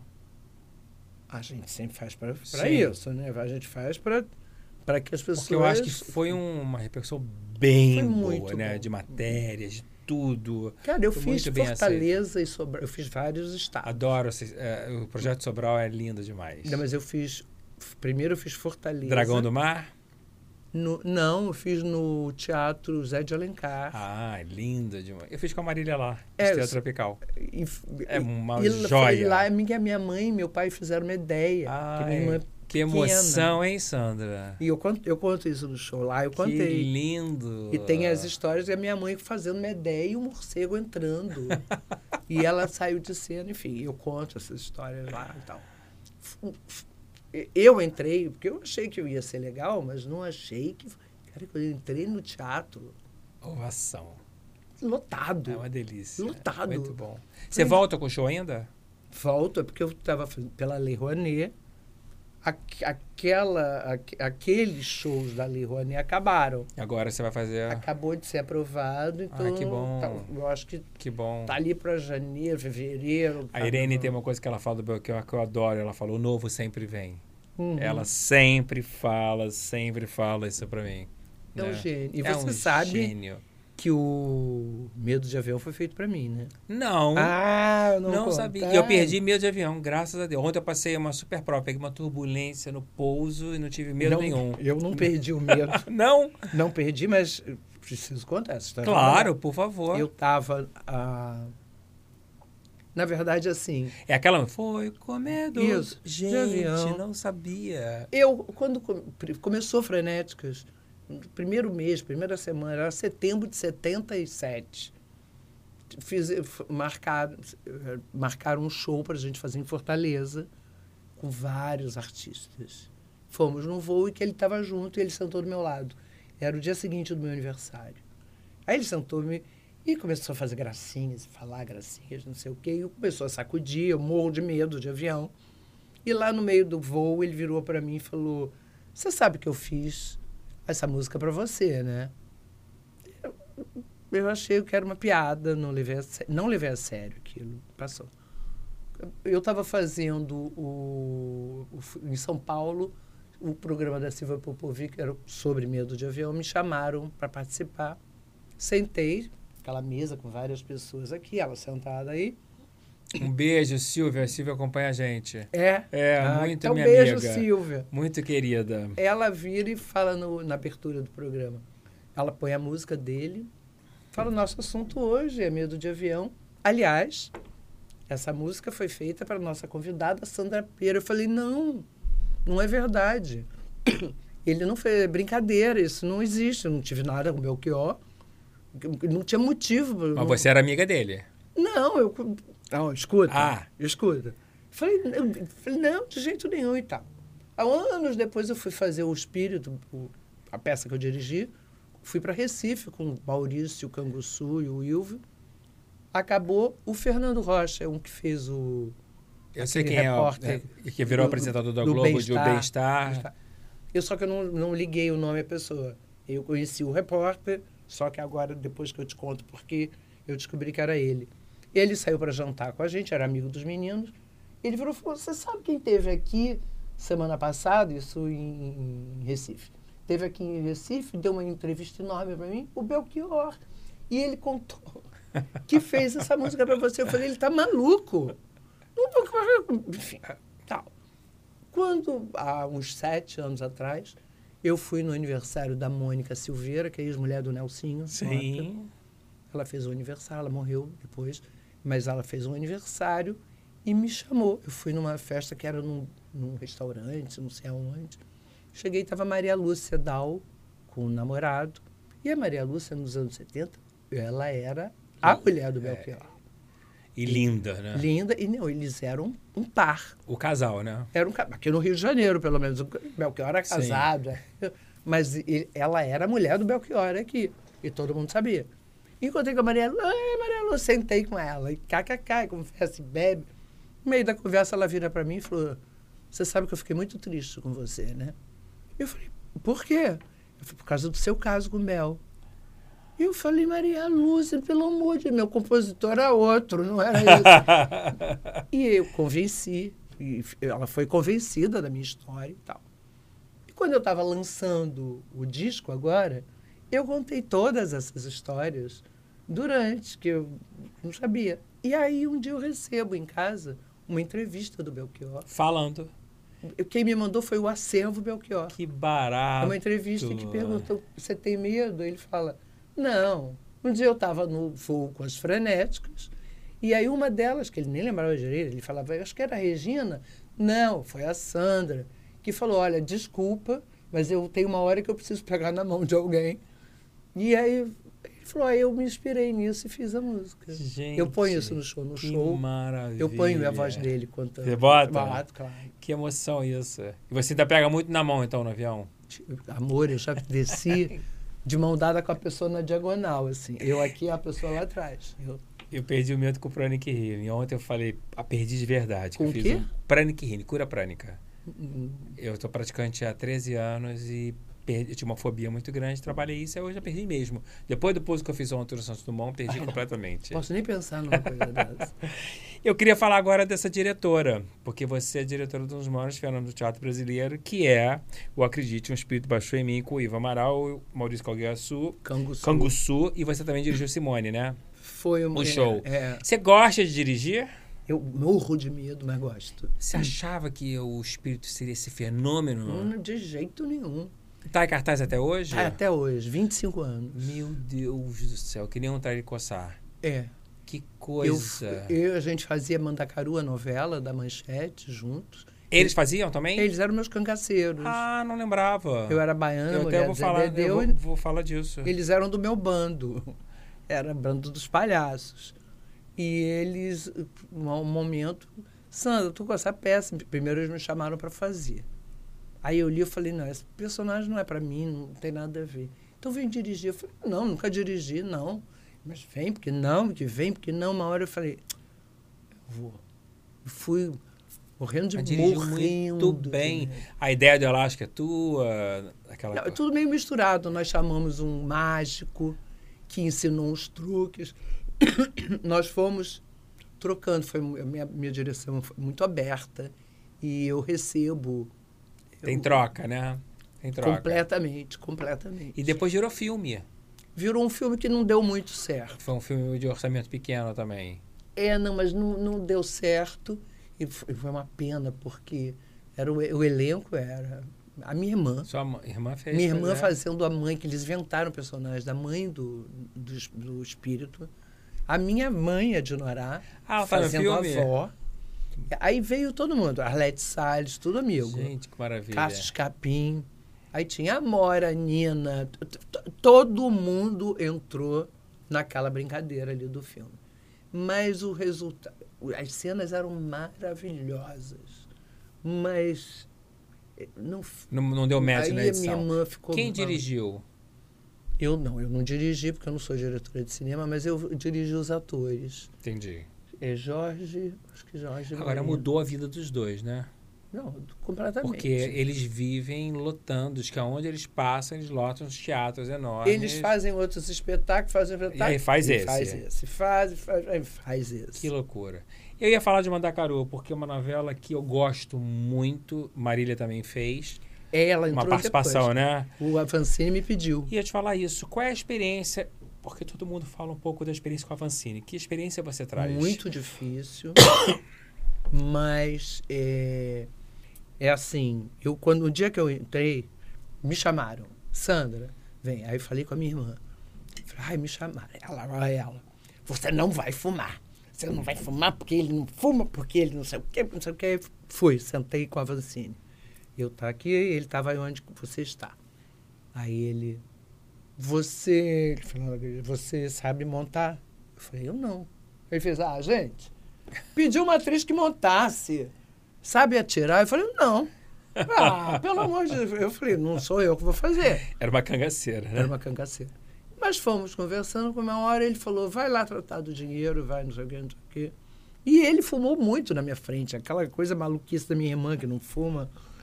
Ele estava muito à vontade. E quando eu encontrei o Bem-vindo a primeira vez. E foi ele agora em Braga. É? É. Ele está lá. né? Maravilhoso, rimos muito. Ele falou para mim: você precisa saber que ele é muito. Aí ele falou: cruel. Aí ele falou: mas cru- quando eu falo cruel é de cru. É crueza, é cruel de, de, de cru. Não é de maldade. Não é de maldade, é de cru. Eu lembro as palavras do bem-vindo para mim. E começamos a gravar. E o, e o Avancini tem essa coisa. Não pode falar alto. Ele dizia assim: a televisão tá ali, ó. A televisão tá aqui, o espectador tá ali. Essa coisa de falar os berros, não pode, tem que falar baixo. Cada personagem tem um DNA. Ele prepara, é muito lindo. As coisas que ele fala são maravilhosas. E comecei a ouvir as histórias. As histórias são horríveis. Que contavam, né? As histórias que eu falei, ah, não quero nem ouvir, não quero saber. E fui fazendo. Aí fui fazendo, no começo foi muito difícil. Porque é um, é um veículo que eu não domino, não dominava. Não dominava. é, Não dominava. Não dominava. Para, olha para cá, olha, o outro está de costas, essas coisas. Mas fui indo. Mas eu, eu ainda estava me sentindo presa. Estreamos. E depois que, nós, que a novela estreou, eu comecei a ver que umas cenas cortadas minhas. Aí vem minha mãe começa assim. Você não deixa fazerem com você o que fizeram comigo, hein? Você reage. Não deixa ficar cortando suas cenas. Que eu, não, eu falei, ah, quer saber? Eu liguei para ele. Eu falei, eu queria falar com você. Ele falou, pois não, querido. Ele era muito gentil. Vem até aqui. Eu falei, eu vou. Eu falei, foi bem bonito. Me arrumei, sabe? Me arrumei. Eu falei, você é demitido. Ah, não, mentira. Não foi assim à toa. Eu estava gravando um dia, aí o Bem-vindo falou para mim assim: Você sabe que você quase foi trocada por um cavalo, né? Cara, eu tomei um susto. Falei, Cara "Como do assim?" bem-vindo, fala isso. Ele falou, você, o- o- ele quase trocou seu personagem. Aí a minha, irmã, minha mãe falou isso, aí eu liguei. Quero falar com você. Pois não, querido, vem aqui. Aí me arrumei inteira. Falei, vou. Mesmo que seja para ser mandado embora, eu vou. Sentei lá, eu lembro que eu encontrei com Zeno Wild, que escrevia, Produziu o Blue Jeans dele. estava ali fora. Entrei, eu me lembro do Avancini comendo um final de um sanduichinho. Pois não, querida. Sentei. Eu falei, sabe o que eu queria saber? Ele falou o quê? Que, você está mandando cortar as minhas cenas? Eu falei, porque tá uma merda. Nossa Senhora. Ele falou, mas não é você que tá uma merda. As cenas estão uma merda. As suas cenas, as cenas do Bem-vindo, as cenas do não sei o quê, os diretores estão uma merda. Aí ele começou numa loucura e, e aí eu comecei a conversar com ele. A conversa foi entrando Uma esfera. numa outra esfera. Aí eu falei, eu falei, eu sei- não sei se você sabe que de família em teatro eu tenho para mais de 500 anos. Ele falou, sei, adoro essa família. Bom, eu sei que a partir deste dia o meu personagem fez, Explodiu. explodiu. Faltava eu ir lá Falar pra ele isso. falar, É. não, não ter medo de encará-lo. E é bom quando você fala isso, porque é legal ter essa democracia da conversa, né? É, É. importante. Não, ele era muito exigente. Eu me lembro de um dia que eu estava no estúdio gravando, era uma coisa que a baiana, eu era uma cangaceira. E ele tinha toda a razão. Eu estava com, com. Era um copo de vinho na mão, a baiana, estou eu bebendo.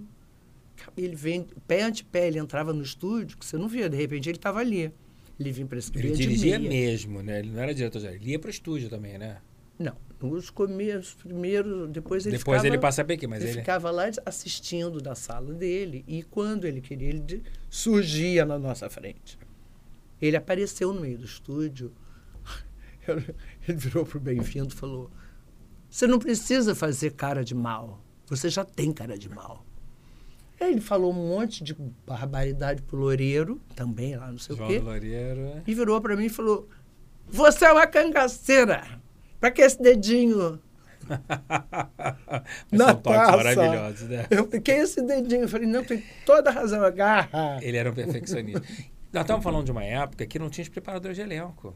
Que não tinha. Vocês faziam tudo na raça. Na raça. Eu acho que é aí que o Avancini fez muita história. com- Maravilhoso. né? Maravilhoso. Maravilhoso. Te incomodou cru- em algum momento você ser muito parecida com a Marília? Não, a mim não. Porque vocês realmente, fisicamente, a voz, o jeito, Mas tem uma semelhança. Tem, tem. Mas somos diferentes. Não, completamente, cada um tem um estilo, mas assim, pra gente de fora, é, conversar com você e ver a interpretação tem uma semelhança muito forte. O DNA tá ali. É, pode. Não é. sei se disseram pra você a vida toda, vocês são parecidos ou não? Muito. Muito, falavam? Muito. Eu, eu olhando para nós duas, eu acho ela toda mais afilada. Sim, tá? Ela tem os traços mais do meu pai, um nariz mais afilado. Mas isso te incomodava, não? Não, não, não. O que, o que me incomodava não, não, não, não é o nosso parentesco, a nossa semelhança, eram as pessoas. Porque às vezes as pessoas estão olhando para você, mas não estão te vendo. Então eu já tive a experiência, eu e provavelmente a- a Fernandinha, Ah, sim. A Silvia Alexandra, Buarque. A Silvia Buarque, todo mundo. As assim, eu já tive algumas vezes a pessoa olhar para mim e fala, mas Marília. Eu falo, Sandra. Teve um diretor, que, enfim, que está na gravação, Marília. Estava o Fagundes juntos, falou, é Sandra. Uma hora eu chamei ele pelo nome do pai dele. Eu falei, ô, fulano?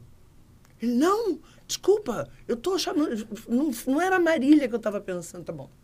Entendeu? Então, é essa, essa coisa, é o, o comportamento, mas eu também entendo o comportamento. Claro, é, porque O pessoal olha para mim e está pensando às na vezes Marília. confunde Acontece. mesmo. é. Então, não, mas o que me incomodava Entendi. era a pessoa me olhar, ou às vezes, não é só me olhar, é, é chegar em mim para chegar. Oi, Sandra. Ah, sim. Acho que esse é o amor. pior. É querer o approach com a Marília, às vezes querer usar. Mas, amor, é assim. É. Não, não, é assim, a pessoa. Oi, Sandra, tudo bem? Oi, fulano, tudo bem? Escuta, aí, aí, aí eu, eu já entendi. Eu falei, e ela, a pessoa está dando volta, Pra chegar. eu já sei onde que vai chegar. chegar. Deixa eu te falar. Mas a Maria. Vinha aquilo. Então, o que me incomodou, sempre me incomodou, são é esse olhar. Esse comportamento. Sem Isso é que dúvida é nenhuma. chato, mas. Num país sem memória, hoje você quando anda nos lugares, o público de uma maneira geral tem uma referência com você, fala Sandra, que saudade da Marília, Marília faz falta, tem essa reverência, tem essa- esse comentário. Quem lembra, mas você sabe que eu, isso é uma loucura. Eu sei que se eu falo nela, as pessoas imediatamente e adoro, falam coisas lindas, eu ouço muitas coisas lindas. Mas é um país que daqui a pouco. Eu já Sim. conheci, conheci gente que falou: quem é Marília? Sim. Já ouvi. Já ouviu? Como a Bibi Ferreira, tem gente que já não sabe quem é Bibi Ferreira. É, mas a Marília Pera foi, é, é mais para cá, né? bem mais recente, ainda É. fez muito para novela, É, fez muito mais. Tem muito, tem um pouco mais. Esses dias uma pessoa que eu falei, Marília Pera, fez Marília Pera. Quem já ouvi esse nome? Falou para mim. Falou, caramba. Mas é assim. E vai né? ter o documentário ou não? Vai, vai. Quem está pilotando o documentário? Zelito. Ah, o Zelito? Zelito, Eu, Zelito. achei- eu não sei porque eu achei que a Mora, que me disseram que estava envolvida com direção, achei que a Mora tivesse Não, frente. Ah, Zelito. que bacana. E tá todo mundo envolvido. Estou eu envolvida, tá a Esperança envolvida, principalmente eu e Esperança. É, a Esperança vai estar meio na direção. Porque ela é Nelson- diretora hoje em dia, né? Nelsinho meio ali no roteiro. Ótimo. E há pouco tempo fui eu com um pesquisador, que é o Remier, que é um querido. É, fomos para Lages, porque toda a casa da minha irmã foi para a casa do Ricardo em Lages. Ah, não sabia. Ricardo mora em Lages hoje em Mora em dia? Lages. Ah, a última notícia que eu tive dele era Florianópolis. Não sabia. É, mas é depois. é, Santa Catarina. Ele ficou com acervo dos vestidos, aquilo tudo tem? Tá lá com ele, tá tudo com ele. Então eu fui com a Remier para casa dele, passei lá uns dias num hotel, íamos todos os dias para lá e trouxemos malas, Malas e mais malas, e mais de malas. vídeos. E ele descobriu umas coisas sensacionais assim. Tem um, um filme que é que ela fez com 18, 19, quando ela estava no México. Que barato. Ele, ele, ela tinha dito para ele, ele leu não sei aonde, nós pusemos, eu vi, sabe quando você olha coisa por coisa? Ela era bailarina. Aí tem uma hora que tem um close do olho dela. Eu falei, ela aqui, Ai, que delícia. A gente vai ficar muito rico com isso. Vai, lindo. Vai é ficar muito. Eu não sabia que era o Zelito, que era o chefão do documentário. Maravilhoso. Muito, muito bom. Ô, Sandra, você fez Chiquititas. Eu queria falar um pouquinho das Chiquititas no seguinte foco. Você fez uma das temporadas, eu sou empresário da Flavinha Monteiro também até hoje, o auge da Flavinha na Argentina. E não temos mais hoje as novelas fenômenos para crianças, que temos É. uma ausência enorme eh, de produtos infantis na TV aberta né, para isso. Só tem o Gloob lá, o DPA. Você gostou de trabalhar para criança? Você Adorei. gosta de criança? Tem paciência para criança? Tem alguma diferença ou não? Acho que tem na linguagem, né? E não, não necessariamente eu fazia a novela num núcleo que não tinha muita criança, tinha a menina que fazia, que depois a gente descobre que é minha neta, que é, e tinha as crianças, de vez em quando tinha uma cena ou outra, com aquelas menininhas, que agora são todas mocinhas. Você É, tem um público que cresceu com você, né? Cresceu, é muito engraçado, porque eu comecei, a novela a gente começou, a minha mãe estava viva ainda. Era 2012, 2013, 2014, 2015, acabou. Eu ando na rua, às vezes a pessoa, você vê aquela moça grande que passa perto de mim e faz. "Ah, Você é a Valentina? Eu, eu- que tem que- gostoso. é muito bonitinho. É, assim, muito bonitinho. É um público É um público muito fiel. muito bonito. Tudo que marca na infância a gente nunca mais É, esquece. é. É. o caso do sítio Copa Amarela. É, A Rosana Garcia em São Paulo é uma comoção nas ruas até hoje. é. Narizinho, né? Impressionante. A gente fez uma peça com ela em São Paulo em 2000. É incrível o amor de- do público com ela. Isso é o que fica, na É. verdade, na carreira de vocês. É. Na tua trajetória dos musicais, tem um que eu amo, que eu falo muito isso porque eu acho que o Brasil aprendeu a fazer os musicais. Nós estamos muito profissionais e eu costumo dizer que a Broadway agora é aqui. Eu fui ver o Beetlejuice agora, eu fiquei encantado. O seu, eu fiquei encantado, o Doc. Mas você fez o Pippin, Nossa. que eu adoro. Totia fez a última versão. O que, que você fazia na primeira versão do Pippin? Era bailarina. Ah, a Marília fazia o mestre Leading cerimônia. player. né? É. Nanini fazia o Fazia... Pippin. Ah, o Pipe era o o Nanini. Pippin era o Nanini. A Marília era mestre Leading cerimônia, player. leading E Ronaldo- você era do coro. Eu era bailarina, bailarina. Bailarina mesmo. Bailarina, bailarina. Fiz teste com o Gene Foot, que era o... Porque é uma dança tão puxada. Cara, eu, você sabe que eu entrei ali, eu sempre dancei. Não sou bailarina, mas eu sempre dancei.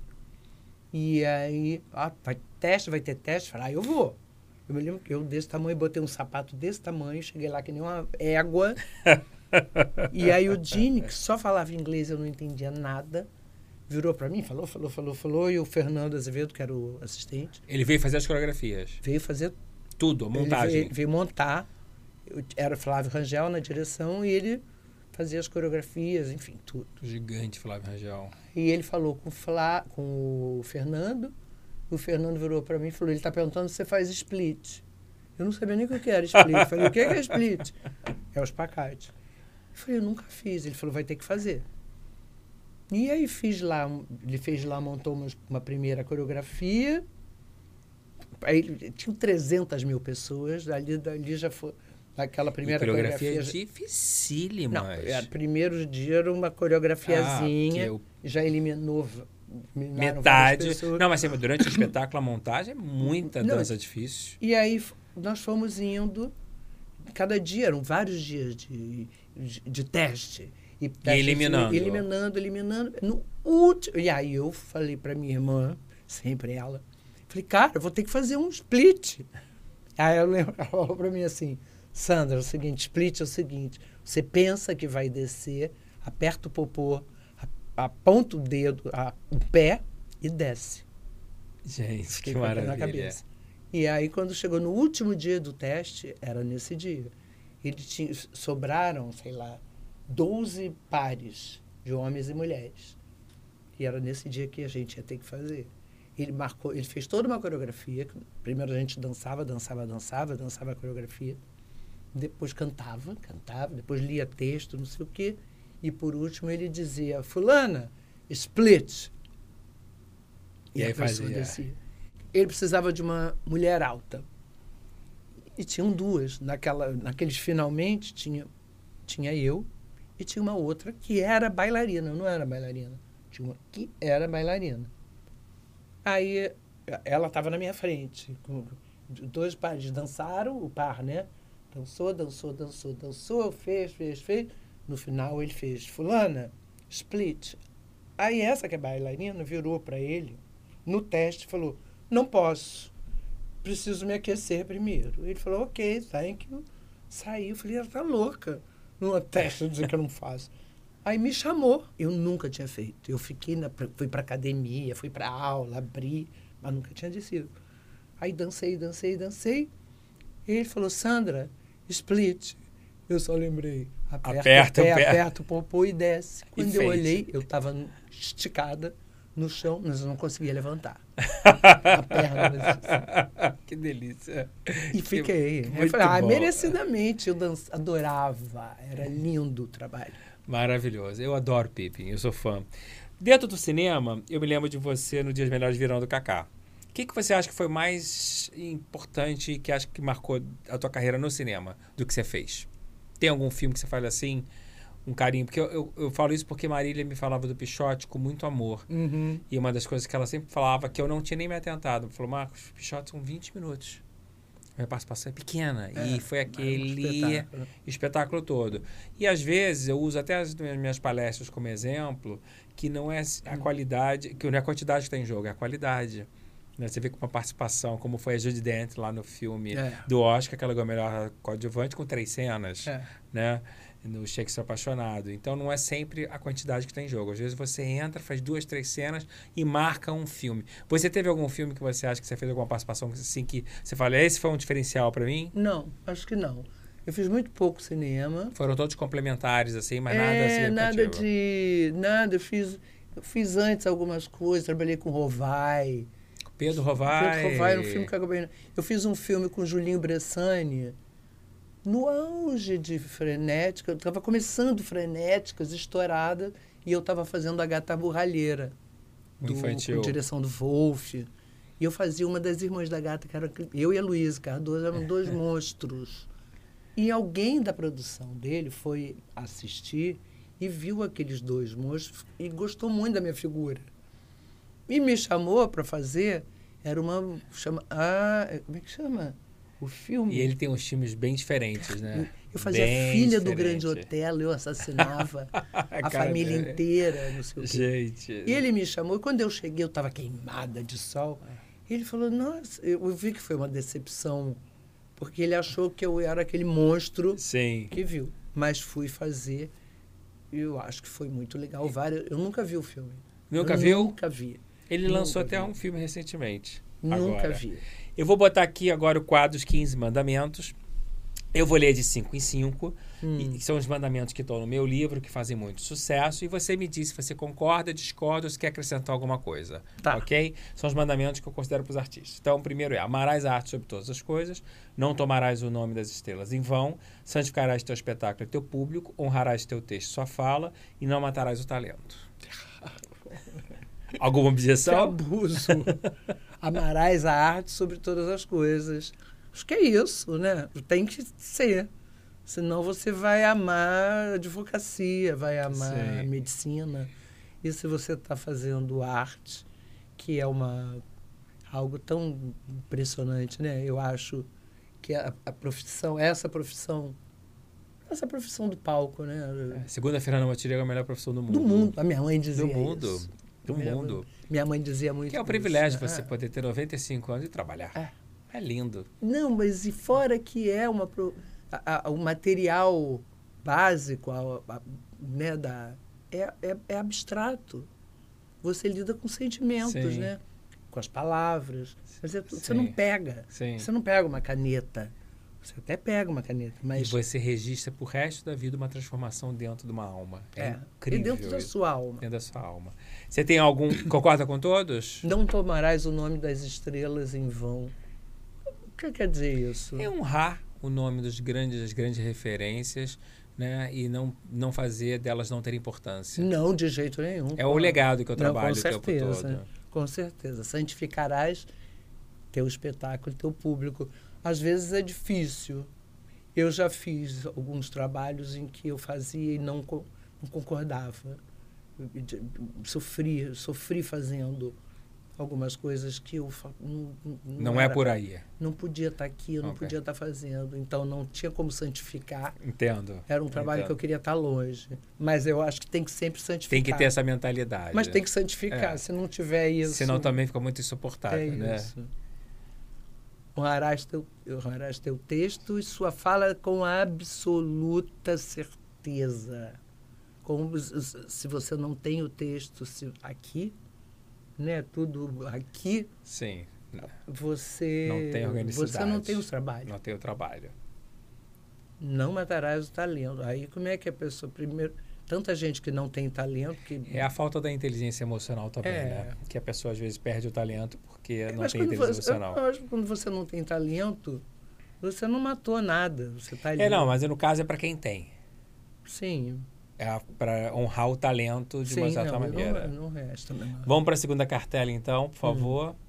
Não cometerás atos mesquinhos, não roubarás a cena conscientemente, De jeito nenhum. não Isso. mentirás na rede, não cobiçarás o papel do próximo, respeitarás tua vocação. Não, com certeza. Não roubarás a cena conscientemente. É, Conscientemente não pode, né? Você tem que mandar prender a pessoa. É um barato, porque toda vez, é todos os atores, todos, quando eu falo essa, é a que mais mexe com todos vocês. Mas é uma coisa. fa- Eu já vi muita gente bacana que, que não resiste. Esse respeito é fundamental. E, mas é uma coisa irresistível, porque é, Se tá numa comédia, então o é uma perigo é muito grande. ama, tá ali em cena, tá vendido. É. E aí você tá que nem um idiota falando seu texto e brilhando, e tá aí uma pessoa fazendo micagem, que é horrível. É horrível, é É, horrível. feio para.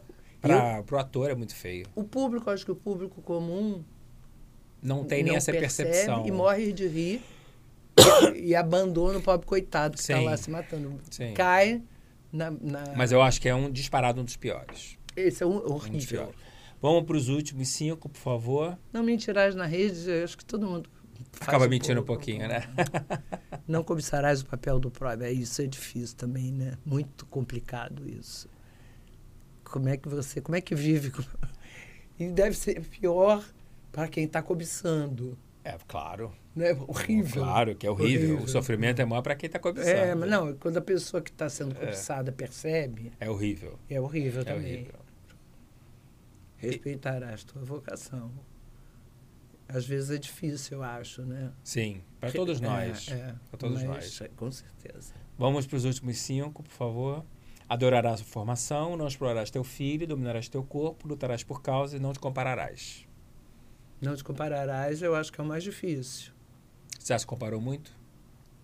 Eu acho que todo mundo acaba, ninguém fala, né? Tu não finge que não faz Que nada não disso. compara. Mas no fundo, no íntimo, lá no fundo da alma. Por que não eu, né? Ah, não. Não, não é nesse sentido que eu falo. É, aqui é muito colocado nesse sentido. Porque o ator, eh, tem muito ator que é persecutório, que acha que, que com todo personagem ele poderia fazer, ou então ele acha que aquele personagem é para todo mundo. Então, eu acho muito importante as pessoas entenderem as trajetórias, Sim. entenderem que cada um tem o seu momento, Sim, o seu né? tempo de tem o vida. tempo, quem atingiu o protagonismo, quem não atingiu. E é difícil isso. Ah, é sim, não, nesse sentido, sim, não. Difícil. Eu estava falando de outra coisa, de você. Às vezes você está olhando uma pessoa você fica com. Mas pode ser também, pode ter esse olhar nesse- também. Mas pode era- ter esse olhar também. Era, era, Eu faria diferente, ou eu iria para outro. Pode também é, é, é nesse sentido. é mais Claro, inocente do mais que. inocente, com certeza. Então, Dominarás teu corpo, com certeza. com certeza. Absoluta certeza. Se você não conseguir dominar o teu corpo geral, na vida, no palco, com certeza, mas na vida, você tem que ter um domínio do seu andar, domínio da posição da sua cabeça, o domínio do, do seu, da sua respiração. Uhum. Tem que dominar o corpo, senão você morre. Você morre. Total. Ok? Vamos seguindo. Vamos. Você é uma colega muito bacana de coxia. Ah, eu acho que eu sou. É, com toda certeza. E você é muito querida. Ângela Vieira, Caruso, Edvi Luiz, tem muita gente que gosta de você. E e- os atores comentam muito nas mesas de bar, gente, fulano tem boa coxia.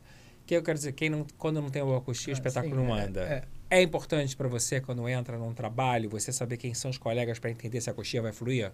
muito. E se a coxia, se você vê que é uma turma que você acha que a coxia não pode fluir, você aborta? Às vezes é difícil abortar, né? Eu já, eu já tive essa situação de estar no lugar e aí não ter como voltar atrás. É, um, é, é essa tá a história de você estar fazendo uma coisa que você fala, por que, que eu estou aqui? Eu não devia estar aqui. E, e aí eu cheguei num lugar, num ponto que é difícil de voltar para trás, né?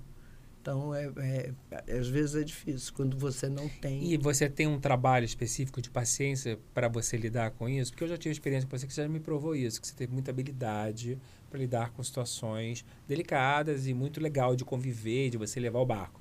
Você se sente uma pessoa inteligentemente, emocionalmente falando, para levar o barco quando a coxia não está muito fluindo? Eu acho que depende do momento. Depende do momento. No meu momento. Eu, eu, eu já fiz um trabalho no momento que eu não estava bem de cabeça, num momento terrível da minha vida, é, de saúde com a família, enfim, perdendo as pessoas. E eu estava fazendo um trabalho que eu. Ai, eu falei, ai, por que, que eu estou aqui? E, mas eu não posso voltar atrás, porque como é que eu vou deixar essa pessoa na mão? Não posso. Horrível. Fui sofrendo, Junto. fui sofrendo. Eu sabia que estava ruim, que estava mal, fazendo um trabalho ruim. E eu falei, eu não queria com vergonha de estar em cena. Vergonha de estar em cena. Eu sabia que estava ruim e com vergonha de estar em cena e não tinha como sair. Foi horrível. Então, eu acho que não pode fazer. Tem que respeitar isso. Tem que né? sair. Tem que sair. Não precisa. É, uma- é, é honesto, né? É, tem que sair porque você vai fazer um Honesto. trabalho é, ruim. É, e eu fiz um trabalho ruim até acabar, porque fiquei com problema de sair, porque eu não, a pessoa que estava produzindo era. Enfim, muito difícil. Entendi. Muito difícil. Queria fazer um bloco, nós estamos caminhando para o fim, e esse bloco eu queria fazer um bloco em homenagem à Marília. Eu quero te falar de momentos especiais que eu vivi com ela e que você me fizesse algum comentário, o que, que vem na sua cabeça. Um dos shows que ficaram históricos da minha vida foi quando eu fui fazer Carmen Miranda na cidade de Viana do Castelo, no teatro que a Carmen Miranda frequentou quando era criança e você não estava lá. O, é o Carmen Mas era o este- Miranda, eu do fiz Sherman também. Não, eu fiz o Estrela Tropical no Brasil. Ah, tá. E em Portugal eu pude fazer só Carmen Miranda, porque o Sherman já tinha. A Cíntia Grapp tinha os direitos. Mas aí teve, a Cíntia, teve o Carmen Miranda do Sherman.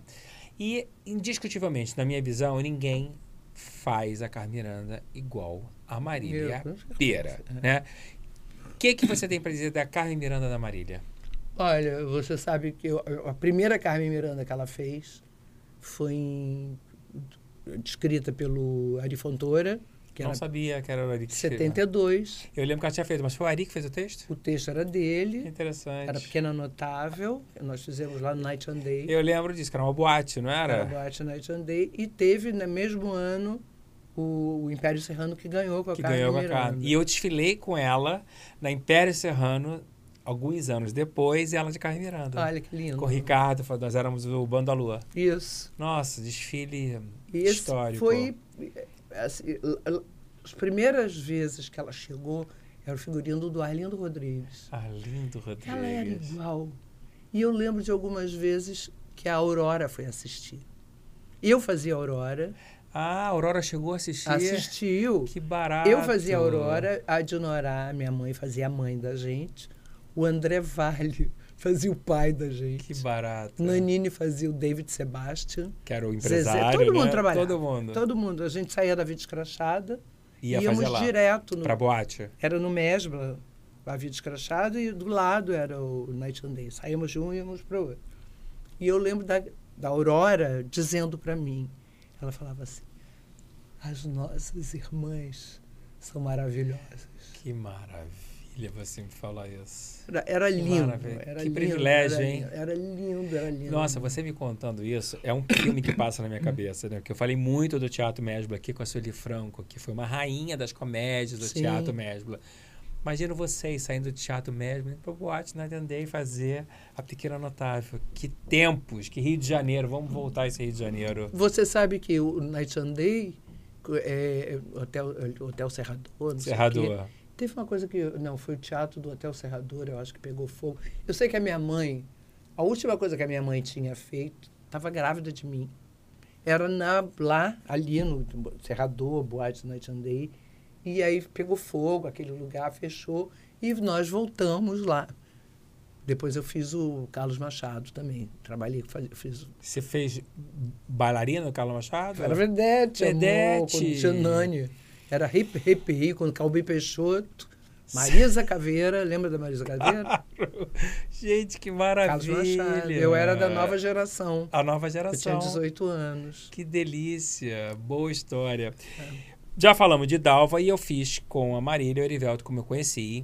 Que Cacau escreveu e Gino junto com a Yassana Martins. Depois a Totia Meirelles fez uma releitura Eu- agora eu linda. vi. Foi um espetáculo muito feliz. Fomos a Portugal. Marília gostava demais de fazer essa peça. Muito. O que, que te traz? É o tom da Marília cantando aquelas músicas que a Dalva cansava também? É, mas não, não era por aí, não era ela contando que tinha essa outra, essa outra história, que aquela história não Que era as da pessoas Dalva. não conheciam a Lute Storelli. Eu adorava fazer. E aí, passado um tempinho, ela ficou muito doente e teve um momento que ela retornou Exatamente. e ela fez uma apresentação ou duas. Eu me lembro que ela já estava fragilzinha, mas ela Paulo, queria muito fazer. queria muito fazer. É, é, é, Muito é, fazer. é. Outro momento histórico foi quando a gente fez Chanel, eu, Ai, né, que que eu fiquei com ela numa turnê em Portugal 50 dias. Um acontecimento, os carros da produção da Plano 6, Ana Rangel, Miguel, beijo maravilhoso, tinha a cara da Marília. Eu acho que a Marília eternizou aquela Chanel, né? Nossa, aquilo era uma. Ela, é- ela baixou uma entidade ali, Não, né? Ela baixou várias Várias entidades. entidades. Chanel foi mais uma, né? Chanel, Carmen Miranda, tudo que ela punha a mão, assim. Não, não era tudo. Tinha umas coisas que eu, que, que eu não gostava, assim. Não era... tipo, o que, que você não gostou que ah, ela tinha eu- feito? eu- chato ficar falando de trabalho, assim, mas, Mas teve algum teve, específico? teve, assim, o, o- o- o filme, eu acho que Gene Papo.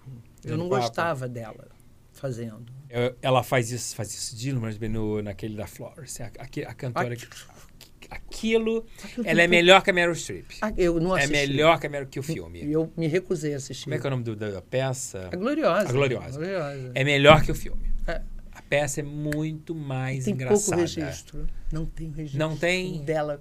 Tem dela can... é, tem ela.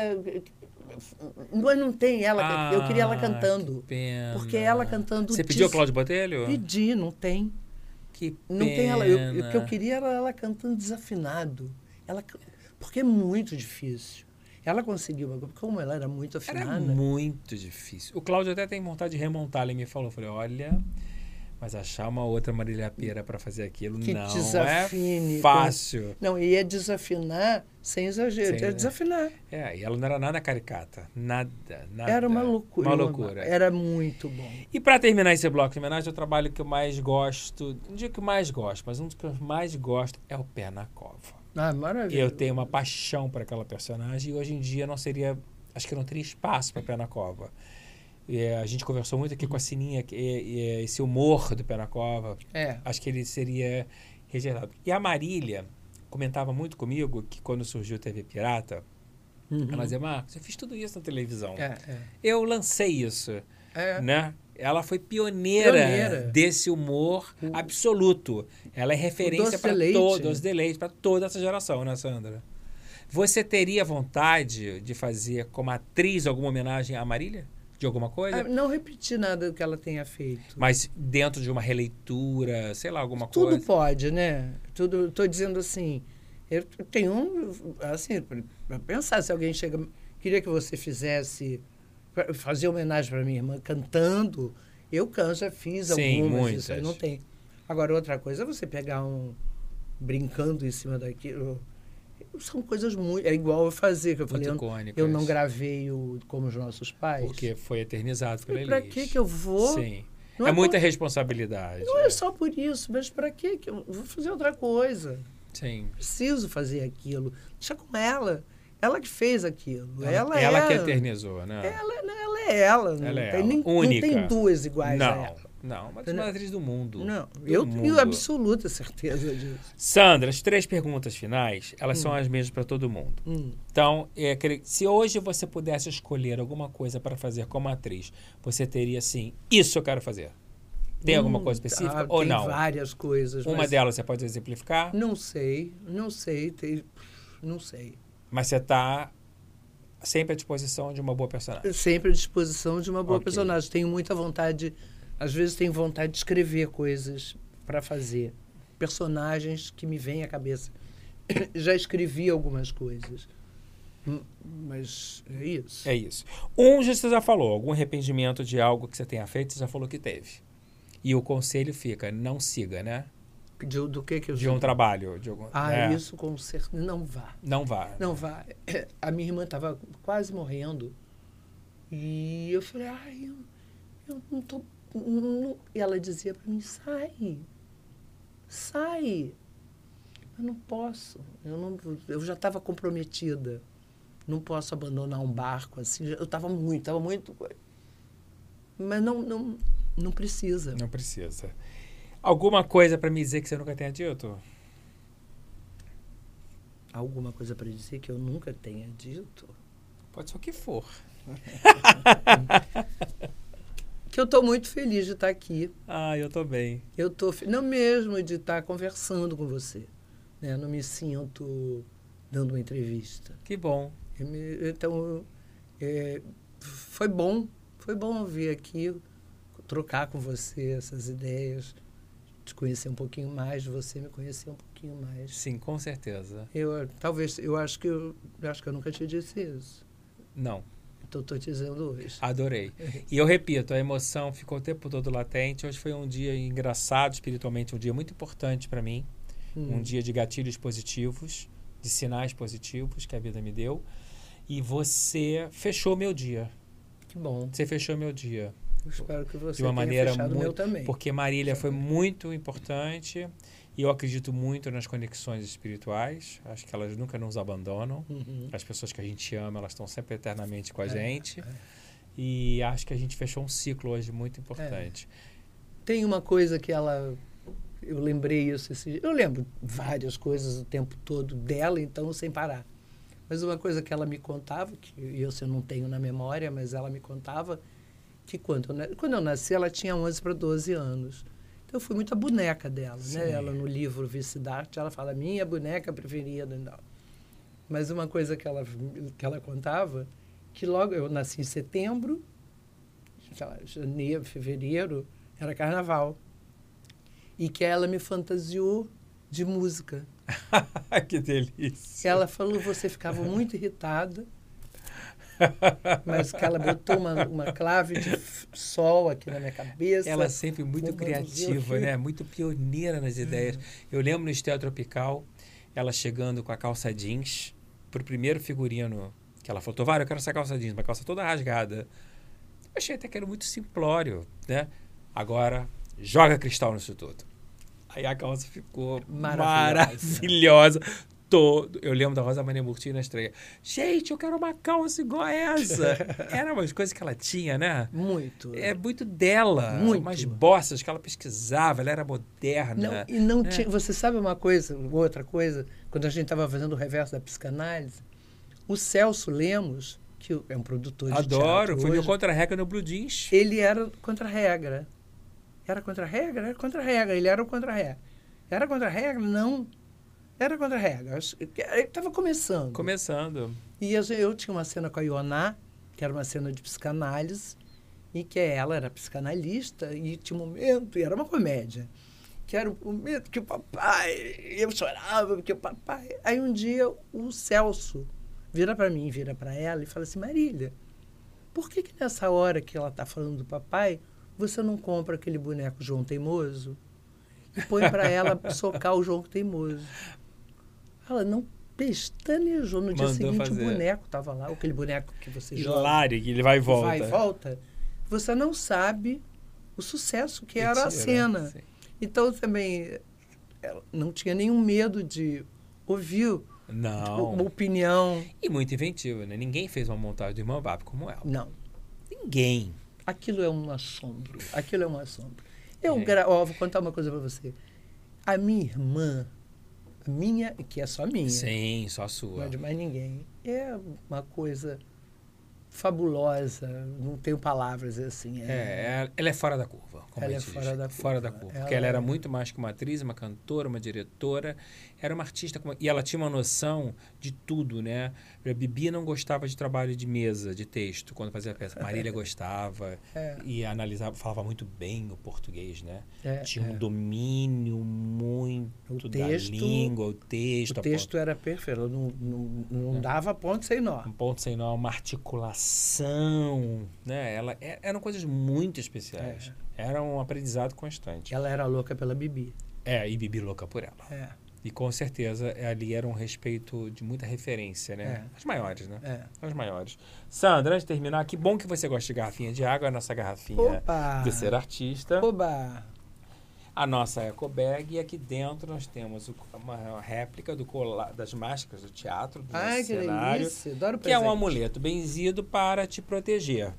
Que lindo! Agora eu vou botar essa garrafinha aqui porque você vai fazer a leitura do seu texto Ah, final. peraí, tem que pegar aqui o. O texto, a sua câmera é essa aqui. Ih, gente, será que eu vou precisar de óculos? Fica à vontade. Não pensei nisso. Mas eu, eu sei. Você sabe de cor? Não sei de cor, é que eu não quero eh, fa- falar sem ler, porque primeiro você pediu para ler. É, E eu escolhi a letra de uma música do Belchior, Do Belchior. que é uma letra que eu gosto muito. Eu, eu gosto de todas as músicas.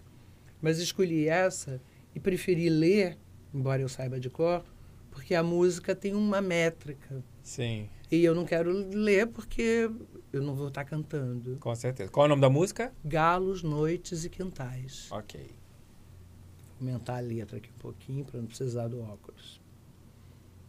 Quando eu não tinha o olhar lacrimoso que hoje eu trago e tenho, quando adoçava o meu pranto, o meu sono no bagaço de cana do engenho, quando eu ganhava esse mundo de meu Deus, fazendo eu mesmo o meu caminho por entre as fileiras do milho verde que ondeia com saudade do verde marinho.